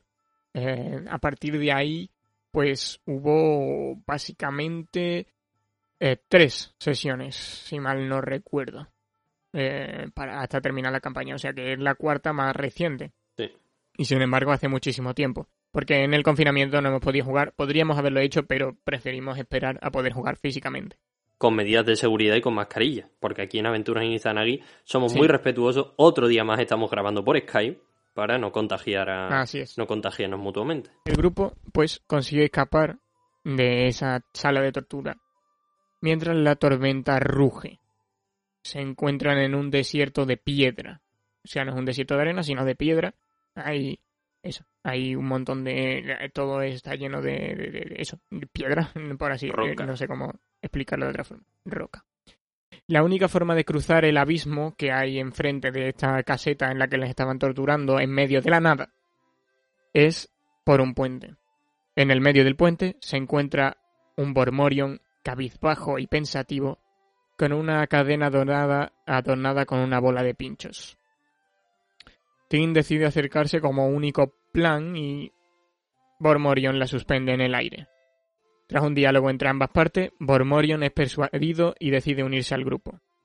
Quiero comentar algo sobre esta situación porque fue uno de los momentos más, más raros y que iban más en contra de lo que yo había previsto. Claro, es que yo me he estado leyendo tu guion y tenías planeado de sobra una batalla y que iba, iba a haber una batalla. No puedo de, de alguna forma imaginarme cómo hubiera sido porque él estaba en un puente y nosotros estábamos en el otro lado de, del abismo, entonces igual hubiese sido un poco difícil, podría alguien haberse caído o algo, pero bueno, nosotros en ese momento la verdad que estábamos bastante cansados de enfrentarnos con cualquiera, no queríamos eh, más bajas ni más perjuicios, así que decidimos hablar con él, persuadirle y al final se unió al grupo. Y yo creo que esa parte estuvo muy bien en cuanto a roleplay se refiere. Mm. Sobre todo por parte de Tim. Hay que. Yo eh, reconozco que ese fue un momento bastante bueno por su parte. Entonces, eh, bueno, por explicar un poquito la situación, eh, Bormorion, eh, que como recordamos, en realidad es el jefe de la armada Bormorion, porque estaría ahí cabizbajo, porque se terminaría uniendo al grupo que había jurado destruir. Pues, eh, que, por, cierto es la mano derecha de Tel, que asumí, a, su vez es la súbdita de Ternefer en este caso. Pues, eh, ¿por qué está así, cabizbajo? Pues porque básicamente todos esos torturadores eran pues los cinco furiosos, por así decirlo, por hacer una referencia a Kung Panda. Eh, los cinco súbditos más poderosos que él tenía. Eh, los jugadores los han destruido, también se han enfrentado a un montón de gente de la Armada Bormorion. Eh, Bormorion está viendo que es probable que terminen perdiendo, que a lo mejor va a morir ese día a manos de los jugadores y además mm, ya no se siente a gusto con todo lo que están haciendo, eh, ya ha madurado un poco, es una, persona de cierta edad y al- se da cuenta de que está solo en el Sí. mundo Si no puedes Y- con tu enemigo, únete a él. y finalmente, claro, todos estos factores se reúnen para que al final, tras una persuasión bastante digna de por parte de Tim, eh, Bormorion a regañadientes o preocupado por las represalias que pueda tener este cambio de bando, termine uniéndose. Eh, se acercan por fin a la montaña de los tres reyes. Todos juntos. Bormorion, Piupigon, Escarabia, Idril, todos. Por el camino se encuentran en una jarrícama, porque tienen que dormir en alguna parte, y entonces van allí. En ese mismo lugar encuentran a una vieja conocida, Natalia, también conocida como Vista de Marfil, que hemos mencionado anteriormente. Seguidamente irrumpe en la sala un carismático simio conocido como el simio. Impresionante. Entre Harricama, el simio, mm, estábamos ahí con un nivel altísimo. Sí. Y entonces el simio, eh, eh, realmente su nombre completo es el simio más guapo del mundo, pero prefiere, o sea, o mm, si no quiere gastar tanta saliva, pues llamarle el simio. Shins eh, le comenta que Ogway ha fallecido porque el simio le- les cuenta a su vez, el simio es el propietario de la Harricama, ¿de acuerdo? Eh, Natalia es simplemente pues una camarera. Y eh, pues este, este Banara, este medio hombre, medio simio, les comenta que él, eh, pues en su juventud fue monje en, en la montaña de los tres reyes junto a Ogway, el maestro de Shins, eh, que estuvo realmente en la aldea de Shins, pero hace mucho tiempo que no va allí.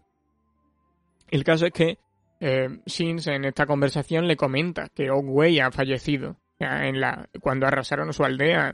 La última noticia que él tiene es que se enfrentó a Tel y según Tel ha dicho y según visiones que él ha visto, parece ser que Ogway fa- falleció y murió. Este le da ánimos, es decir, el simio le da ánimos y le da un nuevo carro, puesto que el carro de Felagun terminó, eh, se, En bueno, se quedó arrancado, a- a- a- quiero decir, em, se quedó atascado en el fortín del forajido. La moneda en el bolsillo de Garanir vuelve a retumbar, a rebotar, y es una- un nuevo mensaje de Felagun. Este, bueno, eh, profundiza un poco en su infancia y, eh, y- y le habla de un hombre que murió de pobreza eh, y que eso determinó pues sus ganas de ganar dinero. Se topan después de, de una noche también movidita en la Harricama, eh, en la que eh, Garanir le dio un beso cloacal a la vista de marfil Inesperado.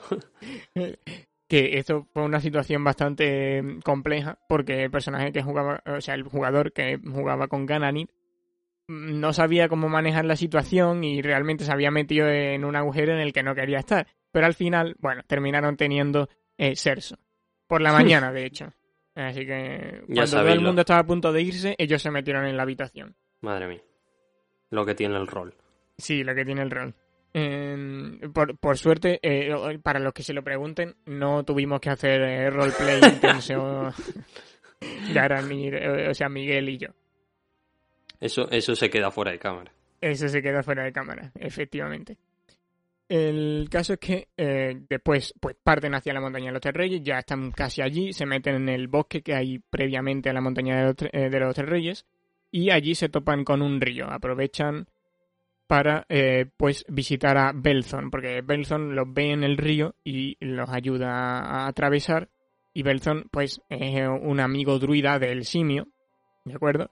Y también es aquel que, mm, que recuperó a Shins, eh, que ayudó, digamos, a Idril a dar a luz a Shins. Es decir, que, mm, bueno, en realidad Belthorn, Ogway, Fingolfin y el simio eran amigos, eh, todos. Y, em, pues eso, que eran todos ahí eh, bastante amigos, pero se tuvieron que separar. Este mm, personaje, este Belthorn, les invita pues a su cabaña. Eh, el simio presenta a Belthorn a la expedición, mm, que ya son bastantes, y eh, le comenta la mala noticia acerca de Oakway. Pero para sorpresa del monje, el maestro no está muerto. Se encuentra gravemente herido en la cabaña de Belthorn tras destrozarse la espalda, pero aún vive. ¿Qué, ¿Quieres comentar algo?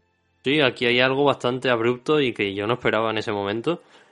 Eh, De repente, de la nada, aparece un rayo del cielo eh, y después de una cortina de humo aparece... eh, espérate, igual me estoy viniendo arriba, ¿no? Sí, sí, te estás viniendo Sí, sí, me arriba estoy viniendo arriba.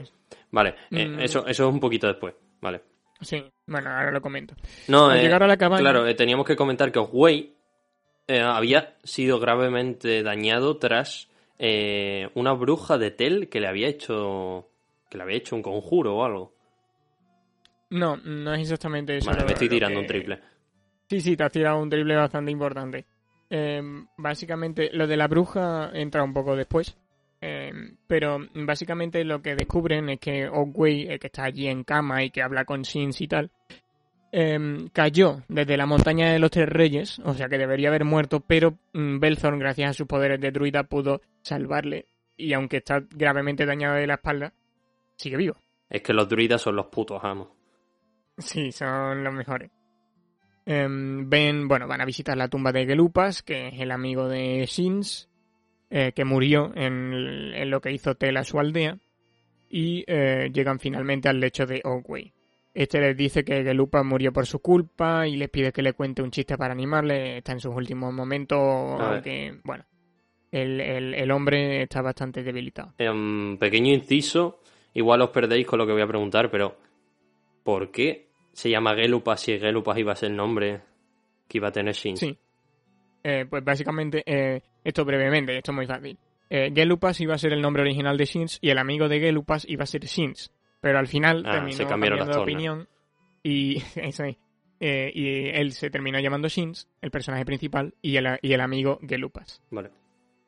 El caso es que, eh, pues, el Oakway está bastante deprimido, pero de repente escuchan sonidos de orcos.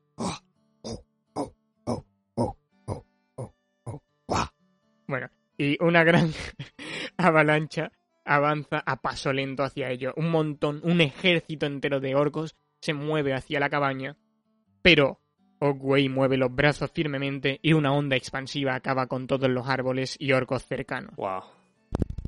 El monje, de, por su debilidad en estos estados, en estos momentos, está agonizando y repentinamente, como un rayo, y esto es lo que decías tú, aparece Rubí Poderoso en la sala. Tras una discusión con Escarabia y, mm, y que Escarabia de repente se transforme en un monstruo gigante, porque al parecer también tenía ese poder, saca este Rubí Poderoso, que por si no lo recordáis, porque hay muchos nombres, lo sé. Eh, era la bruja que se había aliado con Felagun, de acuerdo a la que decía muchas palabrotas. Pues eh, Rubí Poderoso resulta que desde hace un tiempo ya estaba aliada con el Zafiro, con Tel y con toda esta gente y va a intentar impedir que lleguen hasta Tel y, hacia la, y hasta la piedra. Impresionante la Pues corrupción. Eso es. Tras una discusión con Escarabia, saca un dado misterioso y comienza la batalla. El dado, bueno, no creo que sea importante profundizar en lo que hace, pero el tema es que la derrotan. ¿Quién, Algo de comentar. ¿quién la acaba matando? ya. No me acuerdo. Mm, yo tampoco lo recuerdo exactamente. Em, Yo, yo recuerdo pero que Ente no hizo una mierda en ese combate. Solo me acuerdo de eso. Pero bueno. Bueno, puede ser. Pero mm, el caso es que no es muy importante porque la terminan venciendo, es un combate interesante. Pero para terminar con la aventura más larga de todas, consiguen acceder a la aldea en la montaña, gracias a un antiguo, antiguo conjuro Tengu de, de que, que conocía Garanir. En las ruinas de lo que fue ese poblado, matan a Tel en su forma de monstruo y sacan la segunda piedra de su vientre. Al final consiguen las dos piedras y están listos para la recta final, que sería la aventura número 5. Sí, tras un par de batallas encarnecidas, el grupo sigue prosiguiendo, prosiguiendo y se acerca cada vez más al castillo de Ternefer. Y ya están a un paso. Es muy fácil, solo tienen que coger la piedra, acercarse y rescatar a Fingolfin. ¿No? Sí. Pues vamos eh, a terminar con todo esto. Ya no vayáis que queda muy poquito. Fin del bloque 5.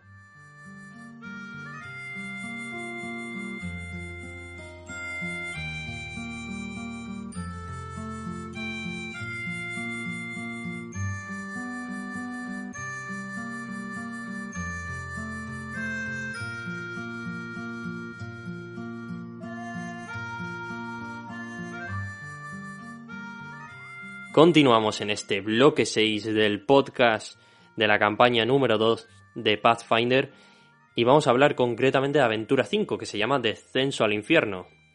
Y bueno, aquí esta, esta aventura comienza con los protagonistas que comen todos juntos en una especie de comunión, eh, comparten todas sus experiencias, comparten todas sus emociones y toda la incertidumbre que se tiene porque sería, seguramente sea la noche que más miedo tengan en sus vidas. El día siguiente va a ser un día determinante en el destino de Izanagi, no solo el de sus vidas. Y bueno, al alba Fiupigon usaría la piedra para teletransportarlos al infierno y que estos rescaten a Fingolfin para poder volver. pero durante la noche tienen un sueño en común donde reviven todo lo ocurrido en el último año. Em, todo esto parece idílico, más lejos de la realidad, no más lejos de la realidad, Malegor se despierta y ve como una enorme ola se abalanza sobre la cabaña. Parece ser que Ternefer está eh, consiguiendo su plan y tras drenar todo el poder a Fingolfin, parece que está consiguiendo que Izanagi acabe bajo agua. Algunos sufren, algunos sufren graves daños por la marea y los golpes que reciben en el tsunami. Ente saca la cabeza del agua con la luz del alba, iluminado en pleno océano. Escarabia muere, y su cuerpo se lo lleva la marea. Leónidas se queda sin piernas. Shins y Malegor terminan llegando a una colina casi enteramente sumergida que sobresale como un islote. Idril ha sufrido graves daños y está cerca de la muerte. Fiupigon, el simio y Belthorn se levantan eh, y se salvan, pero Ojway acaba muriendo. Eh, no sin antes despedirse de su pupilo Shins. Esto es una imagen y una, conversación muy trágica, porque bueno, este es una amistad acabando con, con todos los débiles, con las personas que ya estaban debilitadas ya de por sí, y parece que parece la peor imagen y el peor fin posible que podía tener esta aventura. Sí, yo tengo bastantes cosas que comentar aquí. Por ejemplo, eh, la muerte de Escarabia mm, es bastante cruda porque parece una persona que lo tiene todo, que tiene todo el dinero, que tiene... Pero aquí vemos un poco esa, ese tema recurrente, el poder igualatorio de la muerte, es lo que iba a comentar. Que es que, bueno, me parece una persona con muchísimo poder, pero de repente llega una ola, se lo come y ya no es nadie. Es solo un cuerpo por ahí pagando con capa, con dinero, con lo que sea encima, pero Ahora tan solo es una mariquita espachurrada. Por otra parte, tenemos a mm, Leónidas que se queda sin, mm, sin, las dos patas traseras. Y eh, Idril y eh, Bormorion, que eso, bueno, ibas a comentarlo más tarde, pero ya lo voy adelantando, eh, están ambos con heridas graves y cerca de la muerte. Mm, Fupigon y Belthorn se salvan, pero eh, la muerte de Oakway me recuerda bastante a la muerte de Chegir. Es casi un déjà vu mm, de, de Shins, de la primera campaña, porque ve morir a sus ídolos, a sus referentes, uno tras otro, siempre mirándole, siempre confiando en que él va a ser una buena persona, que va a conseguir su objetivo, pero al final se, se van todos y él se queda solo ante la adversidad. Incluso su madre está ahí agonizando. Su madre que al final, por hacer una reflexión sobre el personaje de Shins, es eh, lo que le ha conducido durante toda su vida, ya sea en forma de objetivo, en forma de McGuffin o literalmente como madre a su lado más tarde. Y mm, bueno, si se muere Idril, es un grandísimo vacío para un personaje que ya ha perdido a Chevir y ahora a, a que es su, bueno, su maestro desde el principio. Si se murieran Belthorn e Idril, ya no le quedaría literalmente nadie, porque Gelupas, su mejor amigo, también murió. Lo únicos que quedarían, por, por decir alguien, sería, por cierto, por supuesto, quiero decir, el grupo, el grupo de aventureros. Sí, con un Shins bastante tocado, eh, Belthorn, que aún sigue vivo, le dice que para que ellos y Leónidas se puedan salvar necesitan a Fingolfin, y es por ello que Fiupigon lleva a los héroes al infierno frente al castillo de Ternefer. Por fin alinea las piedras y consigue teletransportarles al, a otro universo. Pasan unas cuantas salas hasta que, eh, en, la que en las que tienen unas escaleras hacia la parte superior, hasta la eh, arriba, y eh, que le lleva hasta unos calabozos. bueno, esto está detallado de forma muy breve, pero son tan minúsculos estos personajes comparados con un demonio eh, que les resulta una tarea bastante sencilla adentrarse por todas las puertas y por todos los pasadizos. Aunque también larga. Eh, por, cierto, eh, en esta sala en la que se encuentran, por describirla un poquito, bueno, ya anteriormente, esto no sé si vale la pena comentarlo, pero bueno, anteriormente han visto salas donde se han encontrado con cuadros de Idril con cuadros de, de, pues, de Ternefer, de Farnisen, de Astaroth, de Saltruth, muchos nombres, ya lo sé. Pero eh, básicamente, bueno, están ahí un poco en el ambiente, con hay unos fuegos fatuos verdes que tintan un poco eh, todo el castillo de piedra roja. Y em, el, en la sala en la que se encuentran es la típica sala de castillo eh, intermedia, en la que, mm, bueno, hay unas escaleras que suben hacia la planta superior, unas escaleras que parten de los dos extremos de, de la propia sala de, mm, y a, y, a, la derecha de esta misma sala, no sé si podéis imaginarlo, hay unas escaleras que en, su, en este caso van hacia abajo, van hacia el sótano. Y ya que Fubio Pigón usó su habilidad por reta para ver más o menos dónde podía estar eh, Fingolfin. Bueno, sí. Eh, no, Fingolfin en este caso, eh, les dijo que Fingolfin estaba en el sótano, aunque no sabían exactamente dónde, pero sabían que tenían que dirigirse al Claro. sótano. Bueno, Ellos con esa premisa fueron hacia los calabozos, eh, más o menos, y tras una muy, muy dura batalla en la que, bueno, pasan muchas cosas, vamos a detallarlo. bueno, sí, un momento, se te ha olvidado de mencionar que obviamente Claro, aparece, aparece Ternefer. Ternefer, Eh, eh, llega desde la planta superior eh, por culpa de eh, hay que mencionarlo Un ente. un, un ente que hace un fallo crítico y hace un montonazo de ruido y entonces aparece Ternefer para enfrentarse a los personajes sí. Y bueno, al final se ven cara a cara y el destino quiere que se enfrenten. Esto es una batalla muy, muy dura porque Ternefer eh, obviamente es un bicharraco con una resistencia y unos puntos de salud muy altos. Eh, y de hecho, en esta batalla hay una baja sensible, una baja muy importante porque acaba muriendo Garanir. Pero bueno, sí el que había resucitado al tercer día termina muriendo del al cuarto. Sí, pues acaban derrotando a Ternefer y se dirigen eh, con el cadáver de, del Tengu aún por los suelos, se dirigen rápidamente hacia la sala en la que supuestamente está Fingolfin y Shins lo consigue sacar de la cápsula en la cual le drenaban su poder y el propio Fingolfin usa la primera piedra para volver al islote colina en el que todos se encontraban. Además, poco a poco el agua se va retirando ya que, eh, bueno, no le están drenando el poder a Fingolfin y tras haber sanado a los heridos y haber intercambiado un par de palabras, Fingolfin se tumba en el paraíso verde en medio del mar y mira el cielo azul de verano, con una imagen eh, apoteósica y que, bueno, eh, es un contraste bastante, bastante duro y que un Porque, desenlace claro, muy... Sí, es que es muy duro, muchas muertes, em, Mm. con Izanagi completamente devastada, em, con muchísimos personajes queridos. Bueno, además de Garanei que murió, tenemos a Leonidas que está mutilado prácticamente, eh, Huey muerto, em, Idril tremendamente vulnerable, está al borde de la muerte.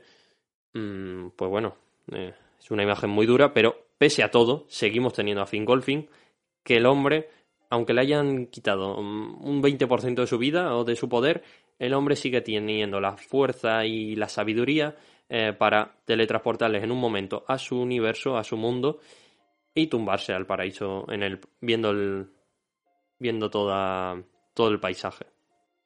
Sí, eh, básicamente eh, en ese momento es en el que nos damos cuenta en el que por primera vez se puede cambiar de chip desde prácticamente el principio de la primera campaña. El primer momento realmente de paz y tranquilidad. Porque si nos damos cuenta, hemos estado todo el rato eh, en conflictos, en ciudades llenas de mafias, eh, pues un bosques que se incendian, un montón mm, de, de destrucción, muerte a tutiplén. Eh, Fingolfin ha sido torturado durante toda la campaña y es este mismo personaje el que gracias a su sabiduría pues llega a, este lugar, mm, sana como puede a Leónidas, a Idril, a Bormorion y sin eh, pedir mayor explicación, simplemente dándose cuenta de que bueno, ya han llegado a un momento en el que no vale la pena eh, ponerse a llorar por las desgracias, sino mirar hacia el futuro con esperanza, se tumba en la colina y mm, puede descansar por primera vez en demasiado tiempo siendo torturado por esta extracción de vida, de poder, y puede mirar al cielo azul, que es un ideal de esperanza para el futuro y de paz. Efectivamente. Así es como acaba la, la campaña número 2.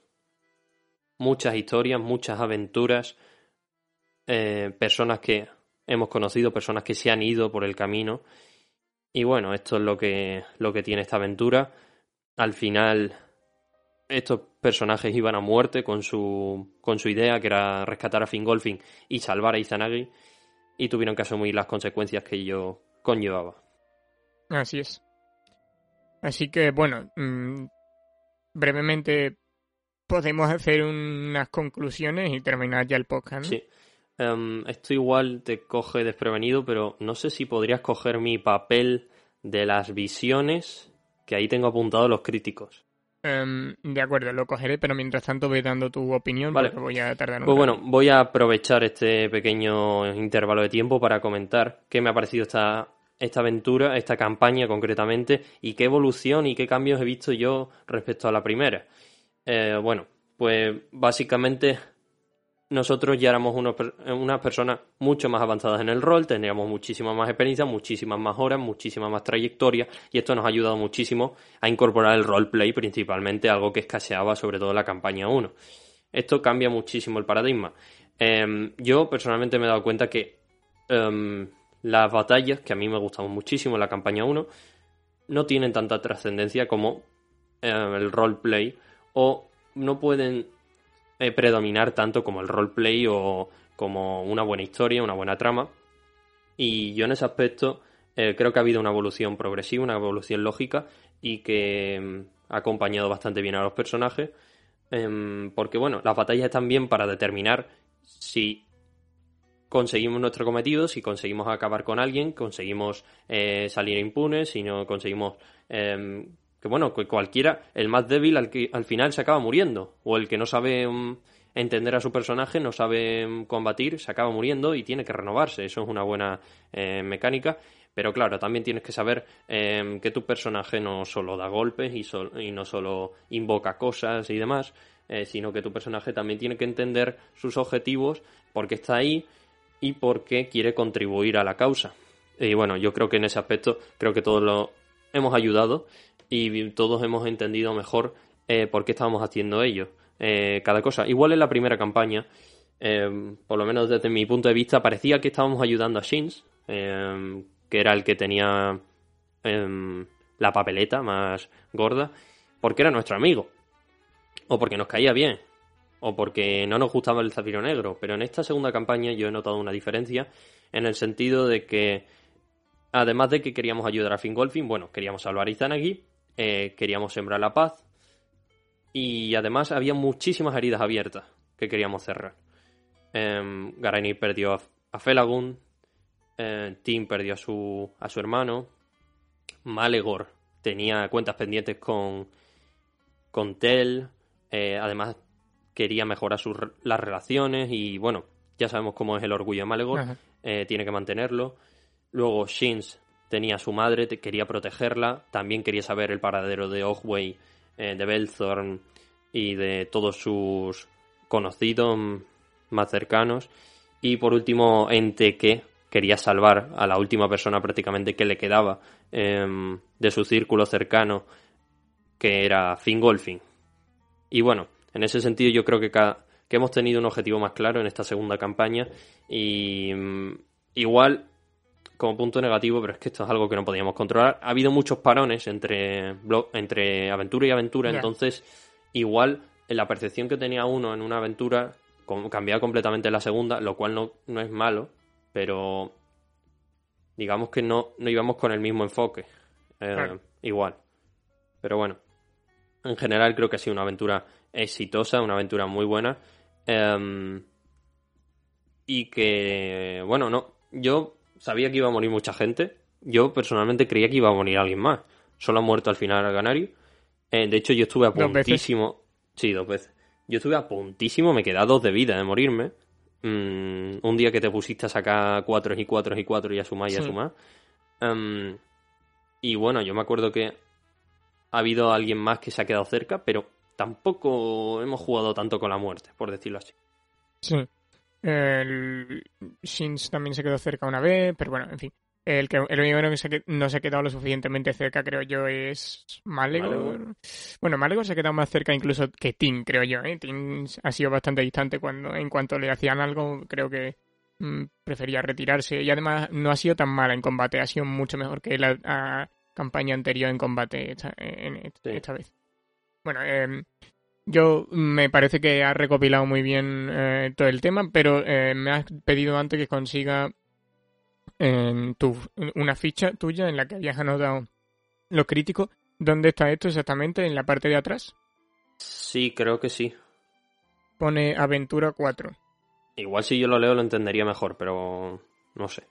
Em, aquí hay fechas, 21 de febrero, 7 de marzo, 7 de agosto, 7 de noviembre. Em, pero más allá de la Aventura 4 no has anotado críticos, ¿no? Sí, sí, sí. en la última anoté. Antes de la Aventura Ah, antes no, antes no. De acuerdo. Me cogió un poco desprevenido. Pues si quieres eh. saber los, los críticos, te los puedo decir. Venga. Pues Sins hizo uno en la primera sesión en la que lo anotaste. Eh, este mismo Sins también, en la y eso es lo único que pasa en esa sesión. En la sesión del 7 de marzo, eh, Sins hizo tres, Enteu hizo uno. Positivo. Em, sí, eh, de, de, positivo, sí. El Ente hizo uno negativo. Garanir hizo uno negativo. Eh, y mm, Torito hizo otro hizo un crítico negativo. Impresionante. Eh, para, los que no lo sepan, obviamente los críticos negativos son el 1, o se suelen llamar pifias también, y los 20 son los críticos, los NAT 20, como se llaman, son los críticos positivos. Since, esto ya es en septiembre, después del confinamiento, el, eh, no, en agosto, perdón, no, en, en julio, de hecho, el 7 de julio, perdón, eh, Sins sacó un crítico negativo, Ente sacó un crítico mm, positivo en iniciativa. Eh, hizo un crítico negativo en la daga. Malegor eh, un crítico eh, positivo con Pinchito Moruno. Ente uno mm, negativo al dar también con, una, con su daga. Y eh, Malegor hizo otro crítico al... Eh, no, un crítico negativo al hacerle algo a Miguel, pero no sé lo que pone aquí. Em, y por último, en la última sesión, en la de la aventura 5, Ente sacó uno negativo en sigilo, que si nos acordamos, que es lo que hizo que Ternefer fuera por vosotros.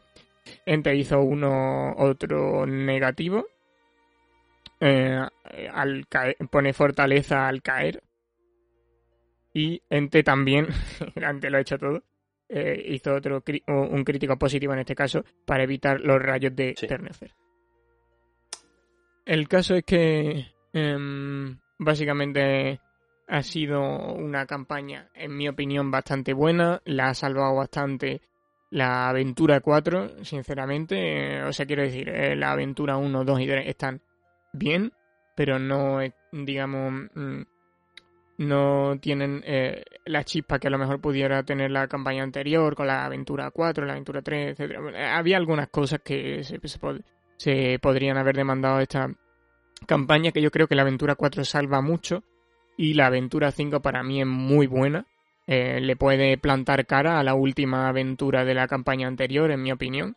Eh, recopila bastante bien las motivaciones de los personajes y hace que todo sea bastante épico y bastante em, significativo, que es lo que a mí me gusta, que, que, que haya, que las motivaciones se sientan al final y que haya un final claro, algo apoteósico a lo que aspirar. Eh, ese momento en el que Fingolfin se tiende, para mí mm, supuso un éxito total, una relajación de, vale, esta campaña ha sido buena en términos generales.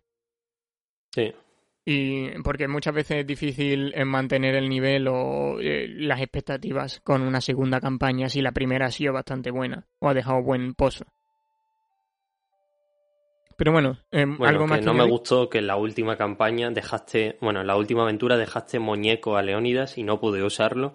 Muy mal, Marcos, pero por lo demás muy bien. Em, no lo hemos comentado, pero teníamos una bola de una bola de materia oscura que le tiramos a a Ternefer y podía ser de un dado del 0 al 100 y bueno, nos salió un 40. No está mal tampoco, pero podría haber sido mejor. No, no está mal.